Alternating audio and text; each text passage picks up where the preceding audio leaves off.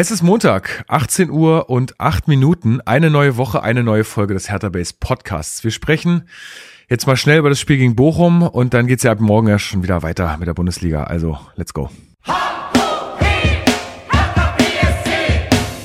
Hertha-Fans, das ist der Hertha Base Podcast mit Lukas Kloss und Marc Schwitzky.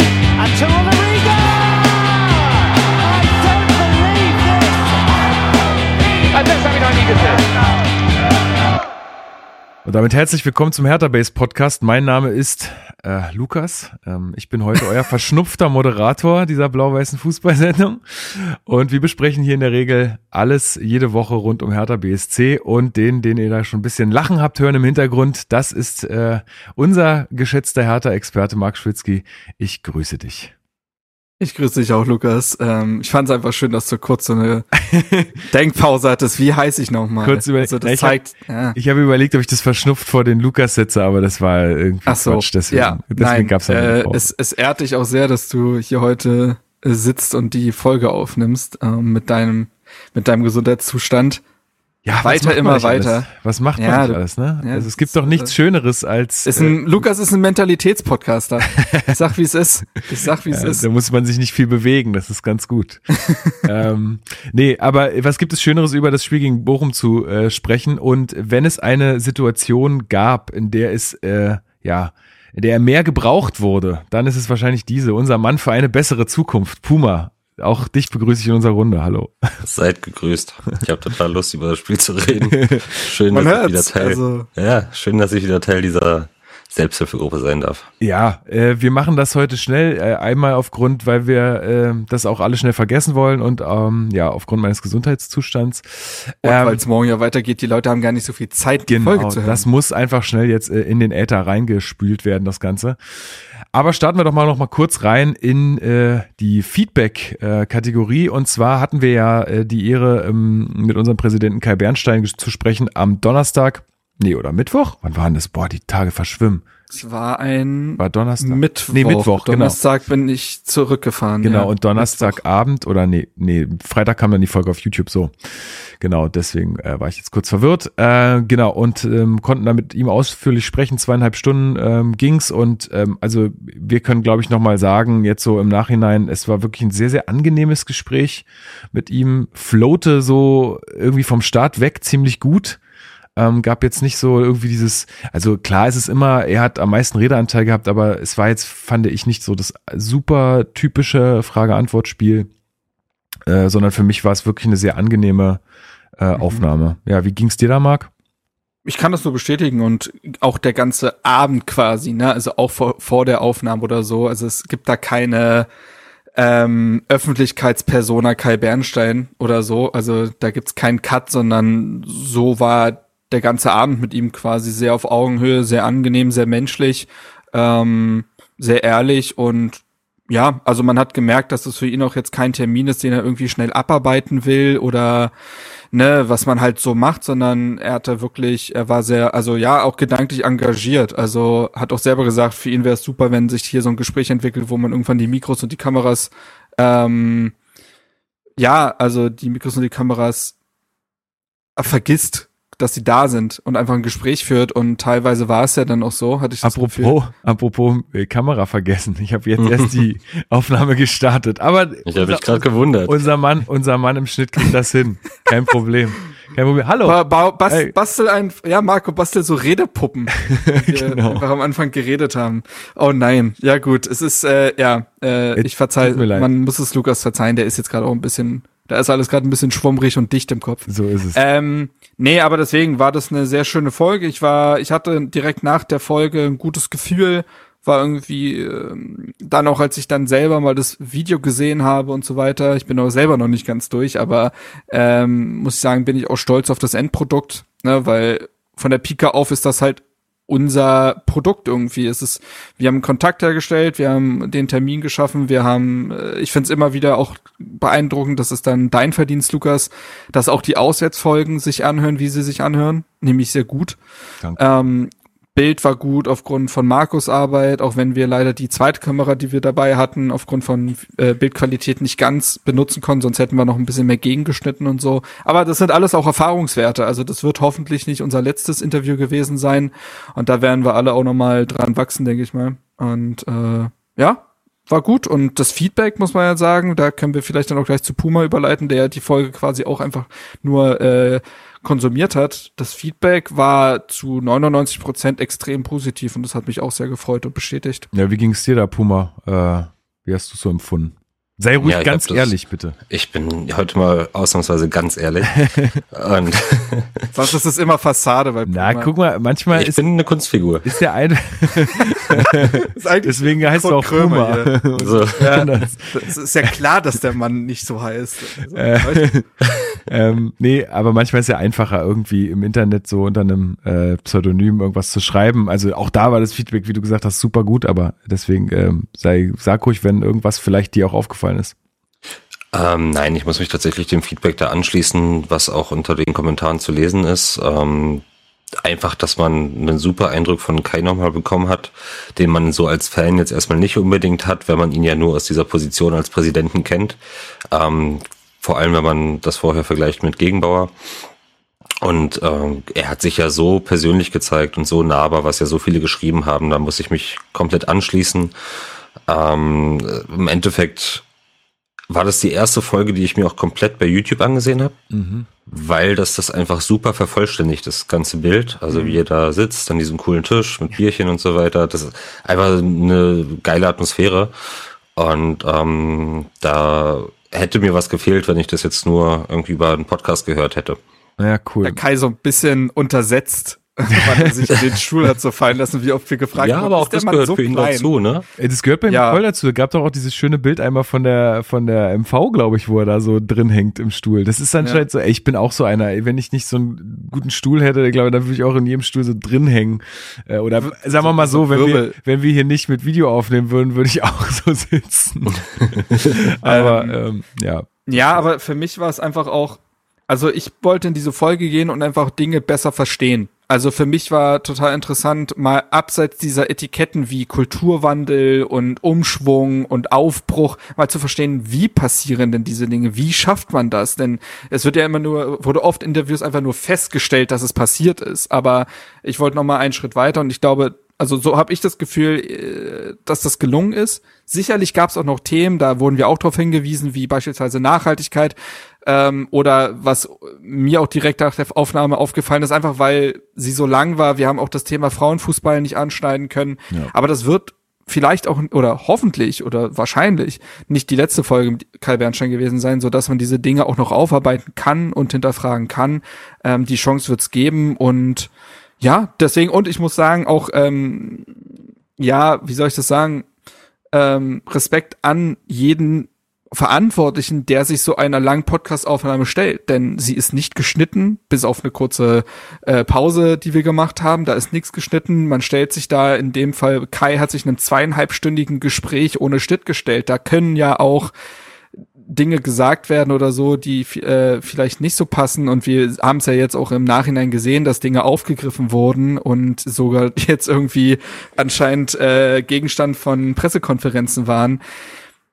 Deswegen ja. ist es auch nicht selbstverständlich, dass sich Verantwortliche von Fußballvereinen äh, sich dem stellen. Ja, also fairerweise muss man sagen, natürlich gibt's immer bei solchen äh, Podcast-Folgen auch die Absprache, wenn dann irgendwie im ja, Nachhinein ja. er irgendwie was, äh, also er hat auch gesagt, manchmal ist er auch vielleicht ein bisschen zu ehrlich, äh, was also was ich ihm nur anrechne eigentlich, aber manchmal äh, ist man dann ja irgendwie in so einem Modus und dann hat er auch gesagt, hey, dann müssten wir das vielleicht äh, rausschneiden oder so, aber es ist gar nicht passiert. Also deswegen. Und es hätte ja, also wenn man es ganz streng nimmt, also ich äh, kenne es ja aus meinem Beruf auch, wie viel teilweise aus Interviews, was eigentlich das Interessante wäre, nochmal rausgenommen wird im Nachhinein, äh, wenn dann die Presseleute drüber gehen und so. Ähm, es hätte ja Anlass gegeben. Ne, es gibt ja Aussagen, die sind jetzt nicht wirklich streitbar, aber die sind ein bisschen pikant zumindest, mhm. wenn man wenn man es so benennen will.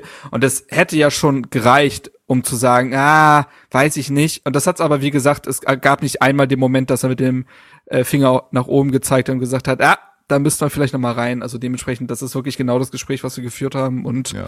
ja, Genau, also hört euch gerne an. Sorry, Puma. Allein die, die Aussagen zu Davy Selke sind ja Die waren auch, schon zum Teil. die waren wirklich spannend, ja. die haben mich. Ich glaube, er hat's nicht auch böse gemeint. Überrascht. Genau, also er hat gesagt so, also wir haben ihn gefragt, ob, äh, ob jetzt äh, nach dem Weggang von Davy irgendwas fehlen würde, auch in der Kabine und er meinte, nee, da fehlt nichts.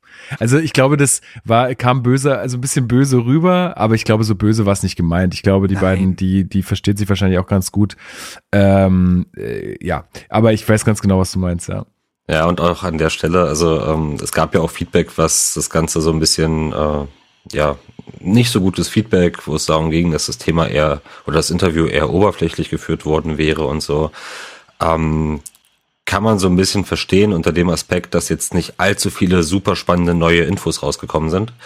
Aber auch da, ja, Leute, einfach mal die Erwartung vielleicht ein bisschen zurückschrauben. Man ist ja auch darauf aus, dass man in einem guten Verhältnis dieses Interview beendet, um eine weitere Zusammenarbeit zu ermöglichen und auch später nochmal über Sachen zu reden. Und wenn man da jetzt nur mit brisanten Fragen gekommen wäre, die einen irgendwo in die Ecke treiben, So dann es. gäbe es ganz sicher solche Interviews nicht mehr. Gut, gut, dass du das sagst, weil das ist auch Exakt. also ein, ein, eine, äh, eine Sache, die ich mir rausgeschrieben habe von Drunk Morrison, der hat es nämlich auch nochmal gesagt, also der ist gar nicht so auf das Oberflächliche eingegangen, sondern er hat gesagt, er hätte sich gewünscht, dass wir da nochmal so ein bisschen mehr nachhaken in einigen Sachen. Manchmal, glaube ich, haben wir das schon gemacht, aber manchmal, glaube ich, hätte man noch ein bisschen mehr nachhaken können. Das würde ich mir auch fürs nächste Mal auf jeden Fall vornehmen. Aber wie du sagst, ne, wenn man da jetzt irgendwie so super äh, aggressiv dann irgendwie auch äh, man äh, ja irgendwie nachsticheln würde oder so, dann dann ist es ja auch keine gute Basis, auf der man irgendwie aufbauen will. Und Das- wir können ist bei nächsten Ding, ja. Treffen sicherlich noch mal irgendwie tiefer in Themen einsteigen, aber dazu muss erstmal eine Basis da sein, weil wir kannten uns noch nicht, vielleicht mal irgendwie am Telefon gehört, aber jetzt noch nicht so persönlich mal länger miteinander gesprochen. Deswegen, ähm, das ist jetzt erstmal eine gute Basis, um da weiterzumachen. So.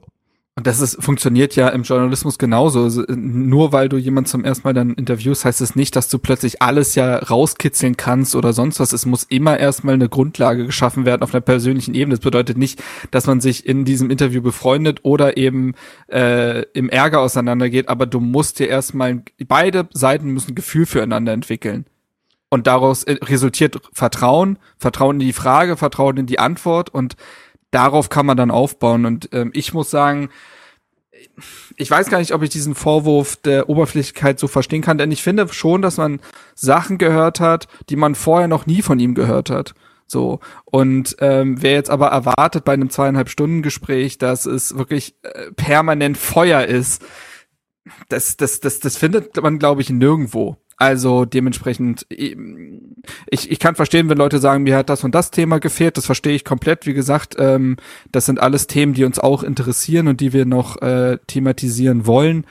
Aber vielleicht dann auch manchmal gar nicht unbedingt mit ihm selbst, sondern auch, wenn es um Thema Nachhaltigkeit geht, dass wir dann mit der Nachhaltigkeitsbeauftragten reden, die einfach alle Fragen beantworten kann, weil ich mir auch vorstellen kann, dass Bernstein sagen würde, ja, Thema XY ist mir auch wichtig, aber inhaltlich kann er gar nicht in allen Themen zu 100 Prozent drin sein und da muss man vielleicht auch teilweise schauen, wer der richtige Adressat ist.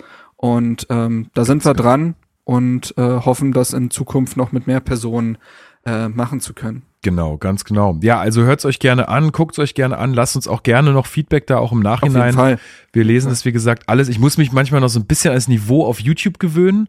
Also manche Kommentare waren da schon echt ein bisschen dumm Ja. einfach auch. Ähm, es gibt sicherlich, also, die, also es gibt Sachen, die müssen da gar nicht geschrieben werden, will ich auch gar nicht hier breit treten. Ihr werdet von uns da auch immer eine Antwort bekommen. Äh, aber ähm, und es gibt auch manche Themen, die man einfach ein bisschen mit einem gemäßigteren Ton oder auf eine nettere Weise ansprechen kann und dann kann man da auch drüber diskutieren, aber irgendwie rumschenkern geht halt gar nicht. Deswegen ähm, chillt ein bisschen. Äh, wir haben eigentlich in unserer Community bisher immer eine sehr gute Umgangsform gepflegt. Das würde ich gerne auf YouTube auch so weitermachen. Deswegen werdet ihr da auch Kontra kriegen und wenn es nicht anders geht, dann ja, dann muss man euch halt rausschmeißen, dann ist es halt so, ähm, da muss ich mich noch ein bisschen dran gewöhnen, aber äh, zu, wie du auch sagtest, 99 Prozent war das alles super nice und äh, ganz toll. Ähm, also ich, ich habe mich riesig gefreut.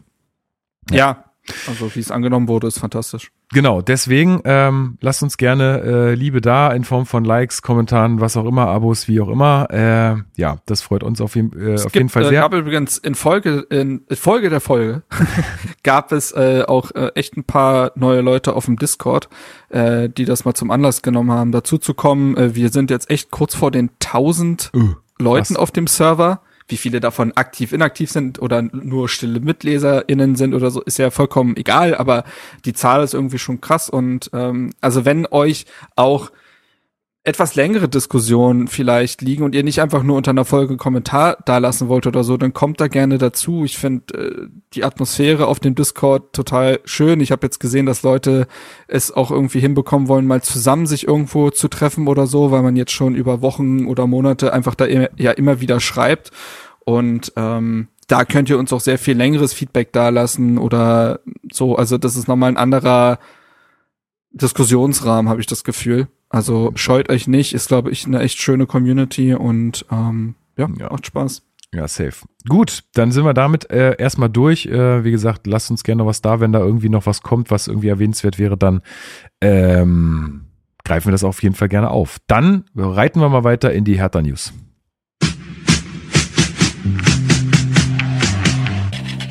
Hertha News. Ja, da müssen wir mit einer traurigen Meldung beginnen. Äh, Puma ähm, Ejuke äh, ist ja bekanntermaßen verletzt und äh, jetzt kam raus, äh, dass das Ganze auch äh, wahrscheinlich etwas länger dauern wird. Ähm, ich glaube zwei oder drei Monate, ergo wahrscheinlich so neun, um, um die neun Spiele. Ähm, der wird ganz schön fehlen. Definitiv, ja. Äh, man kann über seine Leistungen gerne auch streiten. Ich bin trotzdem der Meinung, also einfach aufgrund der Statistiken, er ist jetzt niemand, der jetzt äh, sehr viele Scorer gesammelt hat in der Hinrunde oder im ersten Teil. Erstes- Hinrunde. Sag ruhig Hinrunde. So. Äh, auf der anderen Seite ist er halt einer, der immer wieder Unruhe stiftet und ähm, einfach für, für Bewegung im Spiel sorgt. Und das ist, hat man gesehen am Wochenende, fehlt uns schmerzlichst, äh, zumal wir nicht wirklich Ersatz haben auf diesen Positionen. Insofern tut das schon sehr weh, ja. Ja, Marc, wie ist deine Einschätzung? Also ich meine, man hat ja jetzt auch gegen Bochum, kommen wir ja später noch zu ge Ja, gesehen, ja. ge gesehen, was man, äh, was, was einem da an, an offensiver Kraft äh, aktuell fehlt. Äh, ich weiß auch nicht, also wa- was soll man dazu sagen, ey? Das ist halt einfach super bitter, auch für ihn in seiner Entwicklung. Jetzt hätte es irgendwie Ja, losgehen können und Ja, es ist halt, also ich finde, dass Hertha in dieser Saison noch relativ verschont geblieben ist Absolut, von ja. Verletzungspech. Also da gab es schon andere Saisons, wo man sagen musste, jetzt muss er wieder die ganze Mannschaft umwerfen, weil drei Leute fehlen und einer längerfristig. Und klar, man hatte so seine Kandidaten in der Hinrunde mit auch einem Nankam beispielsweise. Ein Sona brauchen wir ja nicht drüber reden und dass äh, Jovetic immer mal wieder ausfällt, das ist auch, ja, Ja. Äh, eingeplant. Aber ansonsten war es das eigentlich. So, ähm, Plattenhart hat ein, zwei Mal noch gefehlt. Und ansonsten war es das. Und äh, Ejuke, ja, man kann über die Scorer streiten und trotzdem gibt es niemanden im Kader, der so wie er drei Vorlagen gesammelt hat. Und bei Herthas offen, ja, fehlende Offensiv-Durchschlagskraft teilweise, man hat halt nur 20 Tore geschossen, sind drei Vorlagen wieder wichtig. Und vielleicht war er sogar noch in ein, zwei Angriffen, äh, die in Toren resultiert sind, noch indirekt beteiligt mit einem Dribbling oder so, was er ja auch immer wieder drin hat. Ähm, und klar, äh, ist, manchmal geht's darum, einfach in, in der Aktion drin zu bleiben. Und er hat, glaube ich, schon mit seiner Art, mit seiner mutigen, frechen Art, Fußball zu spielen, der Mannschaft auch geholfen, manchmal einfach aktiv zu bleiben in der Partie. Ähm, und das ist Qualität, die da fehlt und die halt jetzt anscheinend wirklich länger fehlt. Und Friedi Bobic hat auf der Pressekonferenz gesagt, dass es keine Transfers mehr geben wird. Ähm, und das bedeutet, dass man da anscheinend auf die Spieler, die da sind, vertraut. Das hat er auch so gesagt, also ein Vertrauen in die Truppe stecken. Man ist auch finanziell nicht in der Lage, jetzt einfach mal kurz was aus dem Ärmel zu schütteln. Die einzige Option wäre vielleicht noch gewesen, wie bei Florian Niederlechner, den Transfer von Fabian Rehse vorzuziehen.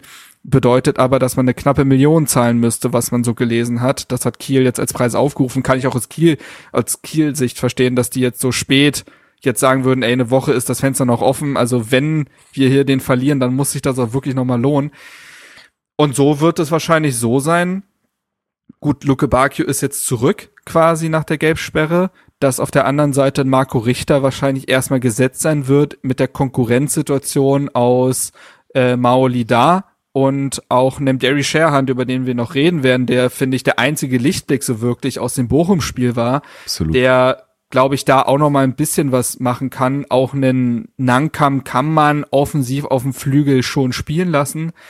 Und das werden dann die, äh, die Optionen sein. Es geht schlimmer. Also ich kann mir Schlimmeres vorstellen, als jetzt zu sagen, oh nein, wir müssen jetzt auf Marco Richter setzen. Also das ist in dem Kader immer noch einer der besseren.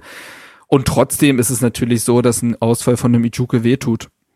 Ja, aber da können wir dann gleich mal zur nächsten Personalie kommen, beziehungsweise hatten wir ja da schon mit keinem bisschen drüber gesprochen und da war es ja auch schon fix. Maxi Milstedt verlängert ja äh, bis 2027 ähm, wird also auch auf der linken Seite uns erhalten bleiben, ähm, könnte ja auch äh, hin und wieder mal nach vorne gezogen werden, wenn man hinten links dann doch Platte spielen ließe. Also da auch das wäre irgendwie eine Möglichkeit. Ähm, ja, aber vielleicht nochmal von dir äh, zwei, drei Worte, Puma, äh, zu Maxi. Wie siehst du seine Verlängerung? War ja lange irgendwie auf der Kippe, ob er überhaupt nochmal fußfest bei Hertha. Ähm, jetzt soll seine Rolle ja auch die sein, dass er so ein bisschen die Jugend fördert, so ein bisschen als Mentor agiert, so habe ich das zumindest verstanden. Wie siehst du da drauf? Mhm, also ich hatte zu Beginn der Saison schon gesagt, dass die Position halt des Linksverteidigers bei uns ich habe die sehr kritisch ähm, beäugt, eben aufgrund der Vertragssituation von Plattenhardt und Mittelstädt. Ähm, und das zeigt sich ja, dass sich das so lange zieht, auch über die Saison, bis in irgendeine Personalie da bisschen Klarheit kommt ähm, ist sehr schwierig für alle Beteiligten damit umzugehen. Und äh, jetzt mitten in der Saison wurde der Vertrag von Maxi verlängert. Ich persönlich finde das erstmal sehr, sehr gut, weil ich ihn eben als Hertaner schätze und auch spielerisch sehe ich in ihm den besseren Linksverteidiger. Ähm, aber ja, jetzt haben wir auf einmal wieder eine neue Baustelle, weil Ijuka ausfällt, weil wir anscheinend auf Mittelstädt setzen, nicht auf Plattenhardt und auf einmal komplett eine neue linke Achse bilden müssen, die sich auch erstmal wieder einspielen muss. Und das wird auch erstmal wieder Zeit dauern, ähm, bis das gut zusammenkommt. Ich vermute, dass Mittelstädt jetzt erstmal gesetzt sein wird, weil es in meinen Augen wenig Sinn macht, mit Plattenhardt weiter diese Position zu belegen, wenn er uns im Sommer verlassen wird, auch wenn er der Kapitän noch ist. Ähm, über dieses Thema wurde ja auch schon ausführlich gesprochen. Insofern, ja, wir haben uns da selbst eine riesen Baustelle aufgemacht, schon vor der Saison. Ähm, müssen schauen, wie wir jetzt damit umgehen. Wir müssen hoffen, dass Mittelstädt ähm, sich schnell an diese Aufgabe gewöhnt, eben auch an diese äh, neue Rolle, die du gerade genannt hast, dass er eben als Mentor vorangehen soll. Auch das ist eine Aufgabe, an der viele Herr Hertaner bislang gescheitert sind.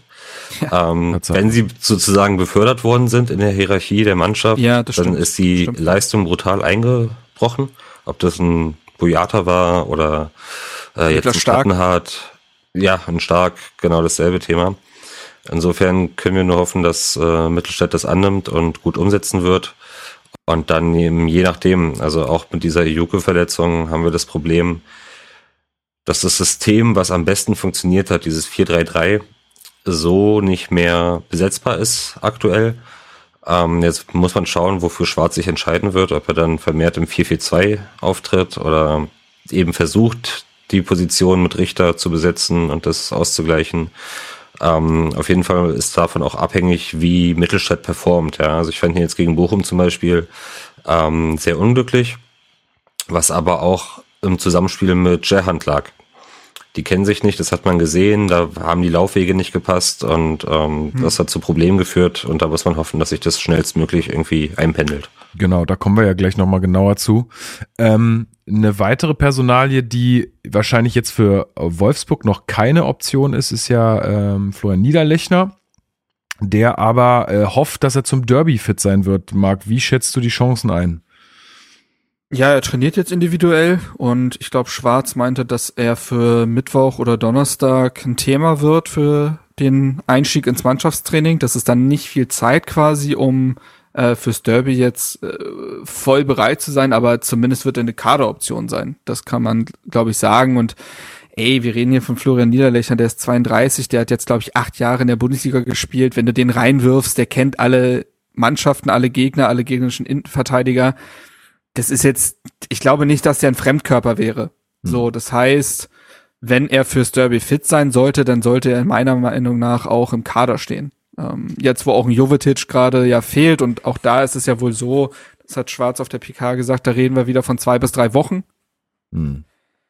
Da fehlt also wieder auch eine erfahrene Offensivkraft und das kannst du mit Niederlechner dann natürlich eins zu eins ersetzen, wenn auch andere, wenn wenn es auch ein anderer Spielertyp ist. Ja, also aus härter Sicht sollte man darauf hoffen, weil jetzt gerade auch oft in der Sturmspitze die Durchschlagskraft fehlt, die Effizienz fehlt. Das hat man im Bochum-Spiel wieder gesehen musst du eigentlich darauf hoffen, dass Niederlechner fürs Derby ein Thema wird. Zumal ich äh, gelesen habe, ich kann die Zahlen nicht mehr genau nennen, aber Union liegt ihm ziemlich gut. Ich glaube, der hat schon irgendwie fünf Tore und drei Vorlagen oder sowas gegen die gemacht. Äh, also, ja, who knows. Das treiben wir ihm aus. ja.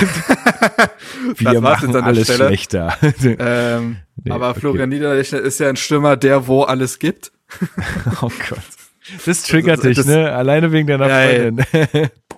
Oder? Ja, Moment, das ist, naja, Moment, also meine Freundin kommt ja aus dem Bergischen, aber die haben auch ein paar Geschichten drin im Sprachlich. Also die, die, also wenn da irgend, zum Beispiel, ne, ich hab's erlebt, wir waren in Österreich im Urlaub und dann waren da mehrere aus dem, aus der Ortschaft und dann standen da Schuhe im Flur.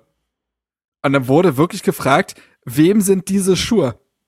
Ja, ja, und ich stehe so da und denk mir, das kann jetzt nicht wahr sein. das hast du nee, schon mal wieso? erzählt. Äh, das ist ja, ja, also, so ja sind, aber, äh, aber dieses Fränkische, jetzt, äh, wir hatten mit Niklas Stark ja den äh, letzten Franken im Kader verloren. Wobei.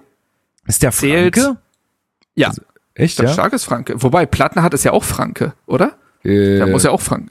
Oder, ja. Warte mal, der ist jetzt, in Augsburg. Augsburg ist ja, ah nee, Moment, das ist Quatsch, in Ebersberg. So, jetzt gibt's paar Fakten zu Ebersberg, Leute. Oh nein, jetzt geht das schon wieder los. Kreisstadt. Wie viel Grad sind's in Ebersberg? Äh, ich sag's dir, minus ein Grad aktuell. Ähm, um 18.34 Uhr, genau, äh, liegt auf einer Höhe von 558 Metern. Ebersberg ist die Kreisstadt des gleichnamigen Landkreises im, im Regierungsbezirk Oberbayern. Der nördlich von Ebersberg liegende Ebersberger Forst ist eines der größten zusammenhängenden Waldgebiete Deutschland, Deutschlands. Also jemand aus dem Wald äh, und das Wappen ist auch richtig geil. Da ist so ein Eber drauf, so ein schwarzer Aber Eber. Deswegen jemand aus dem Wald, da sagst du es ja schon. Deswegen kennt Union, der fühlt sich da rein. der fühlt das. Der fühlt das. Ähm, das Nee, weiß ich ne? gar nicht. Nee, also es scheint, ähm, warte, ich gucke noch mal kurz auf die Karte. Ich dachte rein vom Dialekt her, dass das ein Franke sein muss, aber ich kann mich auch irren. Nee, es liegt auf jeden ähm. Fall, es liegt ähm, östlich, östlich von München, ja.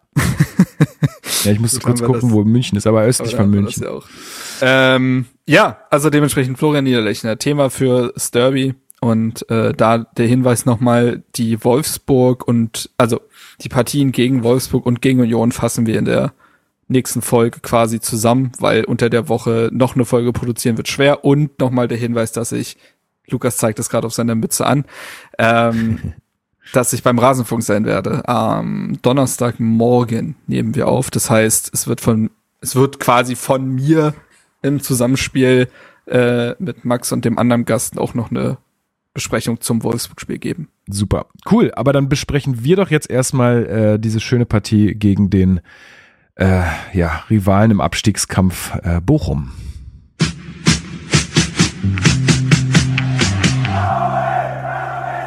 Spielanalyse. Herzlich willkommen zur Spielanalyse. Ähm, Puma, was hat dich an der Aufstellung von Hertha BSC am meisten überrascht? Am meisten überrascht hat mich Boetius. Oh, okay. In der Startelf statt Serda. Mhm. Das hat sich vielleicht schon in der letzten, also vor der Winterpause so ein bisschen angedeutet, dass äh, Schwarz da mehr verstärkt auf Boetius setzt.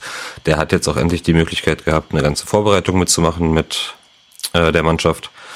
Ähm, dementsprechend dann auch sein Startelf-Einsatz. Dennoch war ich ja da hat es mich überrascht, weil ich der Meinung bin, dass wir da fußballerisch an Qualität verlieren. Mhm. Kommen wir gleich, glaube ich, nochmal zu. Äh, Marc, äh, was hat dich am, nach Boetius am zweitmeisten überrascht?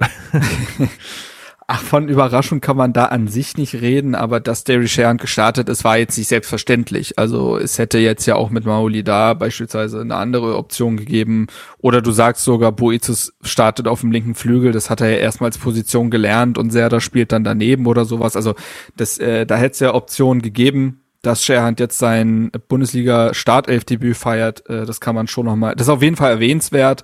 Ähm, ansonsten, ja gut, dass Mittelstädt startet, das hatte sich ja schon abgezeichnet äh, aus der Vorbereitung logischerweise, auch weil Plattenhardt bei der U23, wo er mittrainiert hatte, nicht voll mittrainieren konnte, weil er ja auch einen Infekt hatte, der ihn länger aus hat aussetzen lassen.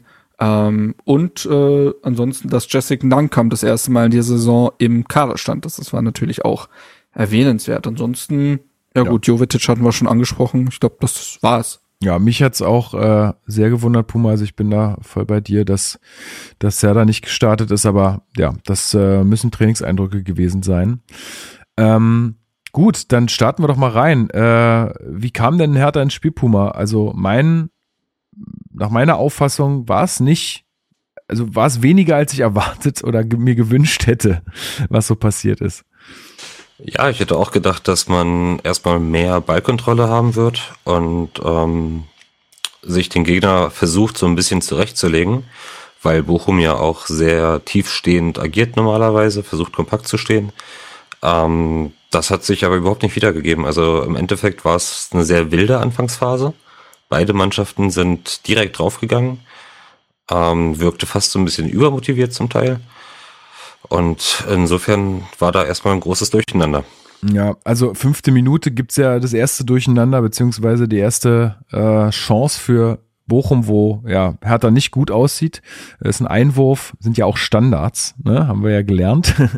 Ja, ja. ähm, Einwurf, den Toussaint dann irgendwie in die Mitte äh, ins Niemandsland köpft, äh, aber also nicht nicht so, dass er nicht mehr gefährlich wäre, ähm, den dann Förster gut aufnehmen kann und dann auch äh, völlig frei irgendwie ähm, dann nebens Tor schießt, äh, Gott sei Dank. Aber da hat wirklich nicht viel gefährt. Also das war so ein bisschen der erste Schreckmoment für mich. Ähm, Marc, wie hast du das so eingeschätzt, die ersten paar Minuten.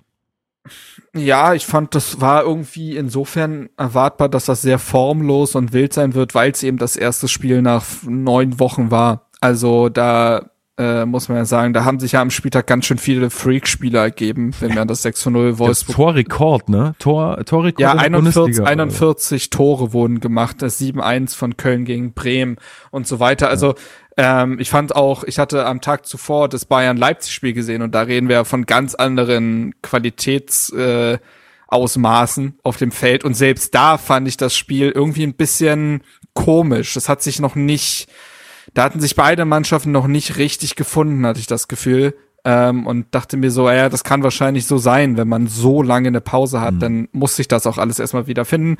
Äh, und ich man, und man hat gesehen, dass Wolfsburg, äh, Wolfsburg sage ich schon, das ist unser nächster Gegner, dass Bochum ähm, quasi der Unterschied von äh, zwischen Thomas Reis und äh, heißt auch Thomas, oder? Thomas Letsch.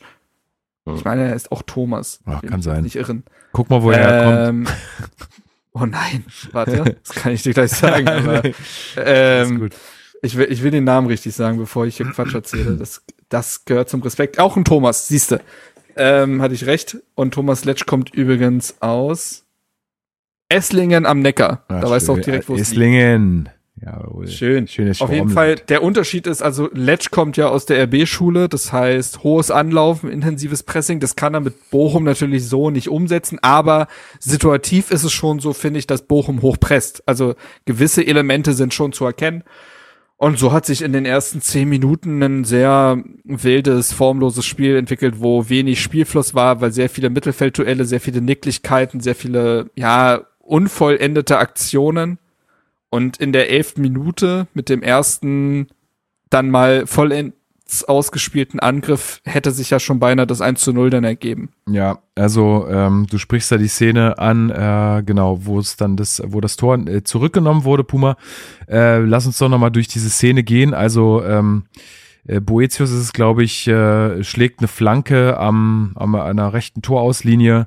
Ähm, ja, der Ball ist im Aus. Das konnte man jetzt auch auf Bildern äh, nochmal nachvollziehen. Also es gibt Bilder, die zeigen, dass der Ball tatsächlich vollumfänglich äh, aus war. Nichtsdestotrotz wird weiterspielen gelassen. Ähm, ja, und dann ist es so, dass äh, Janko an den Ball kommt und äh, jetzt sag du mir doch mal, was es braucht, um einen Ball zu kontrollieren. Tja, das ist die große Frage. Ähm, ich musste mich sowieso erstmal mit dieser Regel dann auseinandersetzen nochmal, weil ich ähm, ja nochmal nachvollziehen wollte, wie da jetzt irgendwie bewertet wird. Und das heißt ja wirklich, dass ähm, wenn der Gegner den Ball kontrolliert, kann erst danach Kann eine vorlesen. neue Spielsituation folgen. Bitte. Ähm, es gibt nämlich, also der Kicker hat einen Artikel dazu geschrieben und sich auf das VAR-Protokoll von Juli 2019 bezogen. Und da heißt es, eine Angriffsphase endet, wenn das verteidigende Team kontrollierten Ballbesitz erlangt. Wenn etwa ein Verteidiger den Ball klärt, ohne unter Druck zu sein, oder ihn klar kontrolliert und sich mit ihm bewegt oder ihn passt. Zudem, Doppelpunkt, eine unkontrollierte bewusste Ballführung ist kein kontrollierter Ballbesitz. Ja.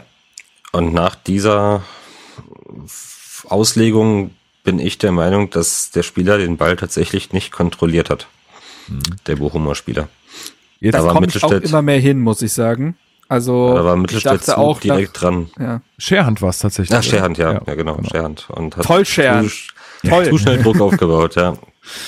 Ja, gut, das kann man nicht Mann. wissen. Nee, aber genau. Also äh, äh, tatsächlich ja, nach dieser nach dieser Regel oder ja, nach diesem was da wie es da festgehalten ist, muss man sagen, okay, er der Spieler war unter Druck ähm, und hat jetzt den Ball auch nicht irgendwie häufiger gespielt, aber er hat ihn berührt. Er hätte auch jede Möglichkeit gehabt, aus meiner Sicht, ihn ins Auszuschießen. Wäre kein Problem gewesen. Dann wäre es Also- wieder eine kontrollierte. Genau. eine Ja, kontrollierte dann hätte er Klärung den Ball, dann hätte er den Ball geklärt. Genau. Ne? Aber ohne unter Druck zu sein, heißt es dann wieder. Der Druck ist ja da. gewesen. Man muss aber auch Ähm, fairerweise sagen, hätte er den Ball, kommt es nicht zu dieser Situation, ne? Dann fällt das Ja. Tor Ja, ja, nicht. genau, genau, genau. Ja, aber stimmt auch wieder, für ja. mich, aber für mich wäre die Möglichkeit da gewesen und allein das äh, ist irgendwie schon sowas, wo ich sage, das, äh, also mach's halt, dann ist alles kein Problem oder lass es und lass dir den Ball abnehmen, aber dann ist es ein neuer Angriff. So, ähm, also ja, ähm, ich find's alles ein bisschen schwierig, wenn man es irgendwie so auf zwei Ebenen bewerten muss. Äh, Einmal ist diese ganze VAR-Geschichte mal wieder Thema, ne? Wir müssen das jetzt nicht alles wieder aufrollen, aber dass äh, man irgendwie kein ordentliches Bild kriegt, dass der Ball wirklich im Aus war, weil es war ja lange Diskussionsgegenstand, war er wirklich im Aus? Keine Ahnung. Hat niemand zeigen können. Ähm, und wenn ich einen Videobeweis mache, dann zeig's doch den Leuten. Also dann muss es ja die Bilder geben und dann zeig es den Leuten, weil für die macht ihr das Ganze, ja. Ähm, und ähm, ja, zum anderen war dann halt die Frage, kontrolliert er, kontrolliert er nicht? Ich muss sagen, ich finde es ein bisschen Quatsch, also vor, zumal es danach auch noch ein paar äh, Situationen gab, wo, wo Bochum den Ball hätte klären können.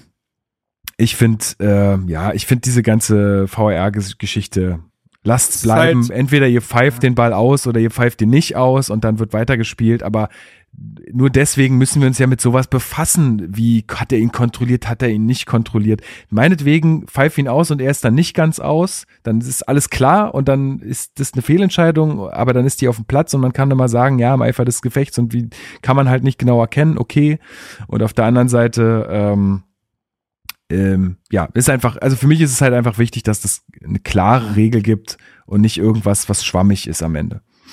Für mich ist das halt das Ding, also zwei Dinge dazu. Das eine ist, dass ich auch finde, die, also die Auslegung der Regel war eine korrekte. Wenn du die Regel so liest und dir die Bilder dazu anguckst, dann kannst du zu dieser Entscheidung kommen. Aber die Regel ist halt irgendwie schwammig. Auf der anderen Seite nervt mich diese, das ist jetzt klingt ein bisschen Stammtischgeredemäßig, aber mich nervt diese Bürokratisierung des Fußballs. Ja. Also rein der Fußballsverstand, deswegen hat ja auch ein Freddy Bobisch nach dem Spiel gesagt, für mich ist es nicht mehr, also da ist er inhaltlich raus, weil es nicht mehr der Fußball ist, den er kennt. Es fühlt sich so quatschig an, das so zu bewerten, wie es denn in der Regel formuliert ist. Also das ist eher der Punkt. Das war auch bei dem Boré-Elfmeter zum Beispiel so, wo ich gesagt habe, ja, es gibt Regeln, die da sagen, dass du da Elfmeter pfeifen kannst. Aber jetzt schalten wir doch mal alle kurz einfach unseren Fußballverstand ein, weil wir alle schon drei Millionen Fußballspiele geguckt haben und ist das ein Elfmeter? Und auch da ist das eine neue Spielsituation. Ja, für, also rein mein, mein Aki Watzke würde das Bauchgefühl. würde da sagen, Ich habe so ein richtiges Völler, Völlergefühl. Ich habe so ein richtiges Völlergefühl im Bauch. ja, aber Völlerei nennt man das. Ja. nee, aber weißt, wisst ihr, was ich meine? Es fühlt sich irgendwie quatschig an. Ja, ja. Und Ich weiß, was du meinst, eine. aber ich finde es auch irgendwie quatschig, darüber zu reden, dass wir dann ein Tor bekommen hätten, wo der Ball deutlich im Aus war. Genau, das ist aber das Moment, ist- Moment, genau. Also ja, sehe ich, aber es ist einfach nur die Folgesituation ist halt die, die mich irgendwie stört. Und das ist, das, was du gerade ansprichst, ist für mich der nächste Punkt. Mir geht es, das habe ich wirklich gar nicht vermisst, mir geht diese intransparente Kommunikation des Videobeweises krass auf den Sack, muss ich tatsächlich so sagen. Denn es kann ja nicht sein, dass in 90 Minuten dann nicht gezeigt wird, wie Lukas es schon angesprochen hat.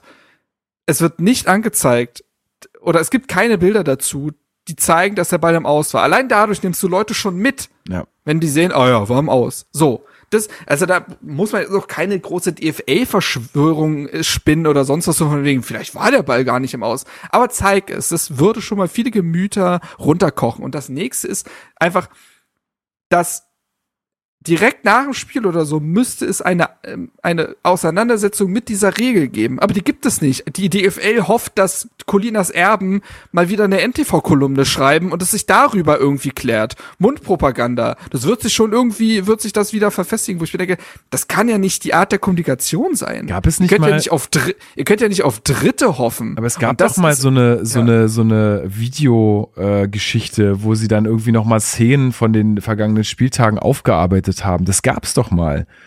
Da haben Kann die, sein. da haben die, das ist, weiß nicht, zwei, drei Jahre, nee, vier Jahre ja, vielleicht hat her. Hat sich nicht durchgesetzt anscheinend, aber nee, es ist halt. Ist auch viel Aufwand tatsächlich, aber ich finde, aber dafür, du, du, da du würdest, glaube ich, schon ganz viele Gemüter runterkochen und damit jede Diskussion, wenn du die Leute in der Kommunikation einfach mehr mitnehmen würdest. Ja, safe. Also das, das, das, das, das und das auch. kann nicht sein. Wie lange reden? Letztens hat der VAR sein was, wie viel Geburtstag gefeiert? Ja, fünften oder keine so. Ahnung, aber es und es, dass das nicht funktioniert, ist verrückt.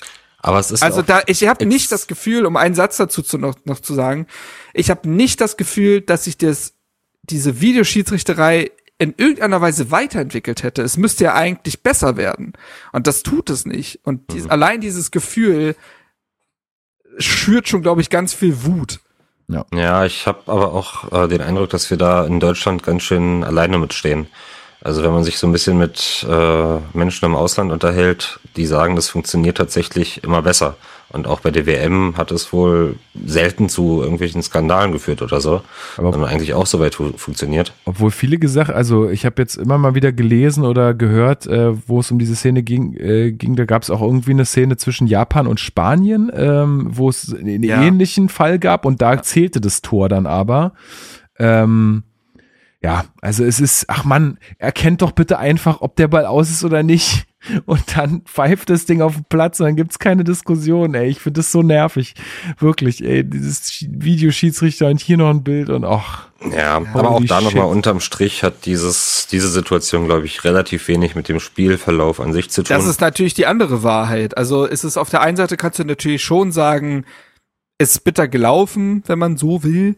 Ähm, aber es ist ja regelkonform, deswegen kann man sich da gar nicht so lange dran aufhalten, auch wenn es ein anderer Spielverlauf gewesen wäre. Und auf der anderen Seite ist es natürlich so, dass man sich nicht darauf einschießen kann. Das hatte ich auch in meinem RBB-Artikel geschrieben, dass es mir zu einfach wäre zu sagen, aber der Videoschiedsrichter und hätte, wäre und könnte und Konjunktiv hier und da.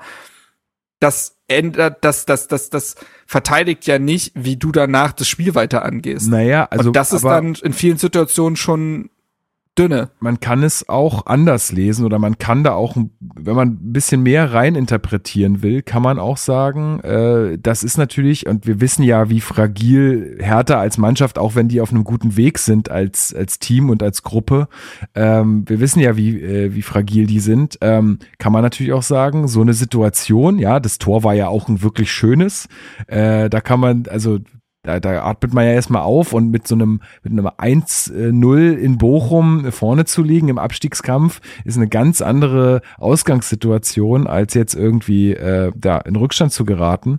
Ähm, wenn dir sowas dann genommen wird äh, in dem Moment und du es auch nicht verstehst, weil du kriegst ja auch nichts gezeigt als Spieler, du weißt ja gar nicht, war der Ball wirklich im ja. Aus, du, du kriegst es nicht erklärt und es ist, die haben ja, also die Spieler haben ja oft auch dieselben äh, Informationen wie die Leute auf den Tribünen. Also sie hätten ja auch die Möglichkeit, äh, zum Beispiel kurz am Spielfeldrand sich das von ihren Trainern bestätigen zu lassen, die das dann auf einem Bildschirm zu sehen bekommen oder so. Das würde ja auch schon viel wieder Verständnis schaffen. Ja, und dann, das war ja auch schon immer so. Also ja, ja, aber dann, aber ich sag nur, ich, was ich sagen will, ist, ich glaube, dass das schon was mit der Mannschaft gemacht hat in dem Moment. Das glaube ich schon. aber das darf es ja auch irgendwie nicht sein. Nein, genau. Also ich verstehe und das, das. ist wieder eine andere Sache. Dass es, dass es nicht sein darf, ist klar. Und dass das schwach ist, ist auch klar. Aber es, es macht was äh, mit der Mannschaft. Und das ist, ist das ist, glaube ich, auch ein großes Problem. Wenn es halt diesen ganzen äh, ganze Aufregung nicht gegeben hätte, wer weiß, ne? Aber ich glaube, dass, dass das schon dich äh, schon knickt. Wenn der einfach gepfiffen hätte und gesagt hätte, der Ball war im Aus, hier wird nicht mehr weitergespielt, dann wäre es gar nicht zum Tor gekommen, hätte es da gar nicht irgendwelche Diskussionen gegeben, hätte man einfach weitergemacht wie zuvor. So, und jetzt können wir weitermachen. Trotzdem finde ich, dass in den Minuten danach äh, Hertha, also wir reden hier von nur vier Minuten oder sowas, aber in denen ist Hertha besser. Das war quasi die beste Phase des Spiels von Hertha. Ähm, Gut. also erstmal finde ich schon, dass es da eine in der, der Form eine Reaktion gibt, dass die sagen, okay, wenn wir so spielen, machen wir unser Tor, also lass uns so spielen. Ähm, es ist dann eher so, finde ich, dass in der 22. Minute das äh, aus Hertha Sicht 0 zu 1 eher aus dem Nichts fällt. Bis dahin war es nicht so, dass Bochum äh, großartig riesige Chancen gehabt hätte. Es gab diese Chance von Förster in der fünften Minute, aber das Tor von Bochum, das hatte sich jetzt erstmal per se nicht angedeutet, würde ich behaupten. Naja, ja, also aber wo hast du, wo hast du da eine, eine gute Hertha gesehen äh, nach den Minuten? Also ja, einfach was, äh, was, also ich finde, man hatte einfach mehr hohe Ballgewinne, Derry Sharon da auch positiv zu nennen. Man, man war ein bisschen besser in den Situationen drin. Ich rede da jetzt gar nicht von, man hatte hier die Chance und die Chance, das, das so weit gehe ich gar nicht, sondern einfach in dem Auftreten war es, waren Eigenschaften zu erkennen, die mir danach, in den 70 Minuten danach, teilweise gänzlich gefehlt haben. Und äh, also ne, Thema Intensität, Thema Stellungsspiel und so weiter. Das war in den Minuten einfach ein bisschen besser. Ja. Aber wir reden hier, wie gesagt, von ein paar Minuten nur. Ja, ich war, glaube ich, viel zu sehr mit, damit beschäftigt, mir diese ganzen Regeln reinzuziehen, als dass ich da noch richtig krass dem Spiel folgen konnte. Aber gut, okay, dafür äh, sind wir hier auch zu dritt.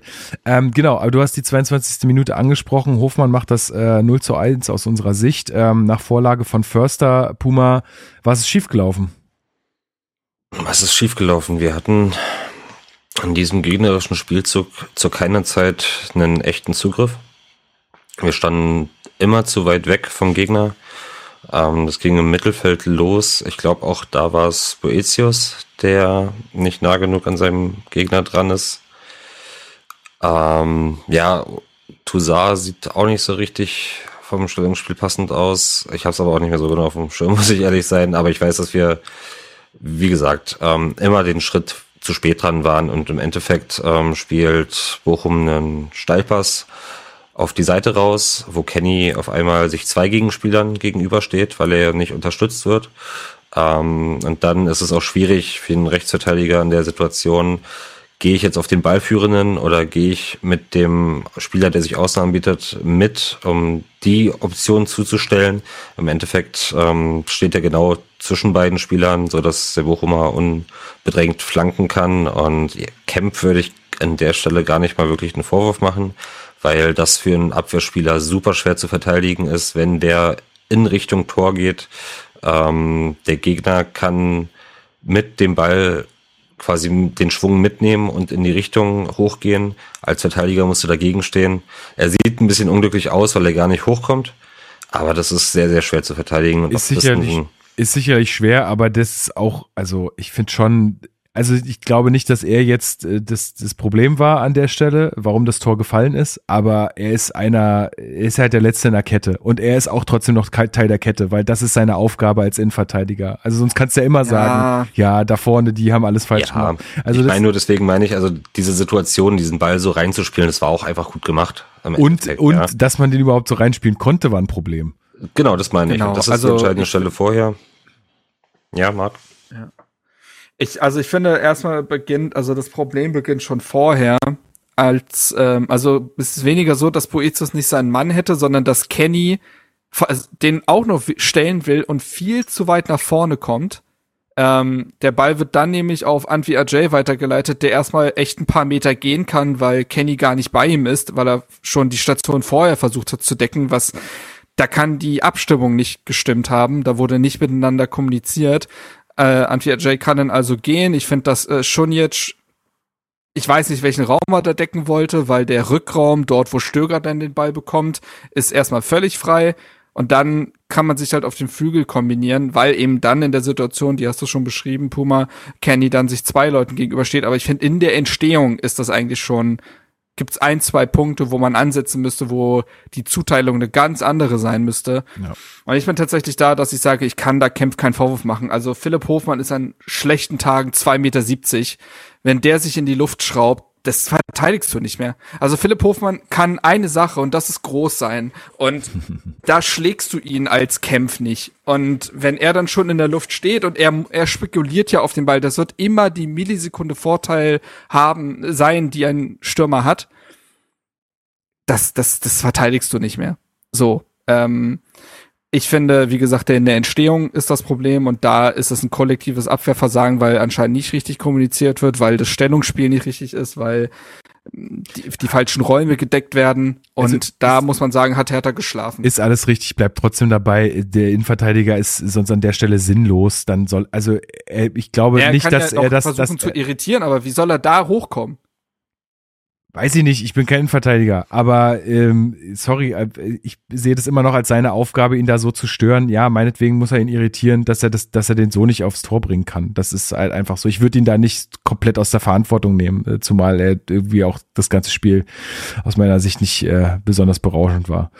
Ähm, aber gut, äh, ich glaube, das ist damit besprochen. Ähm, wie geht's dann weiter? Äh, Puma, wie, wie hat sich Hertha da mit, mit dieser, mit diesem Rückstand, ähm, was hat es uns zu schaffen gemacht? Oder also wir hatten die Situation ja schon häufiger mal in dieser Saison, dass wir irgendwie in Rückstand geraten sind. Ähm, wie ist Hertha äh, damit umgegangen? Ja, ich finde tatsächlich, dass ähm, jetzt in, nach dem Tor dieser Schock eintritt, den du nach der Fehlentscheidung, ja, Fehlentscheidung, nach diesem VR-Einsatz schon äh, beschrieben hast ein bisschen. Ein freudscher Versprecher. Äh, genau. an der Stelle ähm, funktionierte dann auch nichts mehr. Ne? Also man hat sich in ganz brutal schlechte Zeiten zurückerinnert gefühlt. Ähm, all das, was man sich jetzt mühevoll so aufgebaut hatte in den letzten Wochen, Monaten, war wie vergessen. Also wir konnten keine sauberen Pässe mehr spielen im Mittelfeld haben wir den Ball schnell hergegeben. Wir sind auch nicht wirklich in die Zweikämpfe gekommen. Ähm, und so ist uns auch, also wir sind gar nicht in den Bereich gekommen, dass wir irgendwie hätten versuchen können, nach vorne hin was zu entwickeln. Und ähm, da, ja, unsere Stürmer hängen dann natürlich total in der Luft. Das sieht dann auch nicht gut aus. Also in Kongar kann ich mich nicht wirklich an eine nennenswerte Aktion erinnern. Nee. Bei Scherhand ist es viel Einsatz gewesen, aber auch spielerisch hat's nicht wirklich was gebracht und ähm, ohne den beiden jetzt großen Vorwurf zu machen, weil wir eben gar nicht mehr dahin gekommen sind. Bochum stand dann auch sehr, sehr kompakt. Die haben den Raum unglaublich eng gemacht. Also hatte mich zwischenzeitlich gefragt, ob der Platz auch wesentlich kleiner ist als im Olympiastadion. Aber naja, weil, weil du hattest keine Räume. Du, du hast die Räume nicht gefunden und das hat auch Schwarz auf der PK danach angesprochen.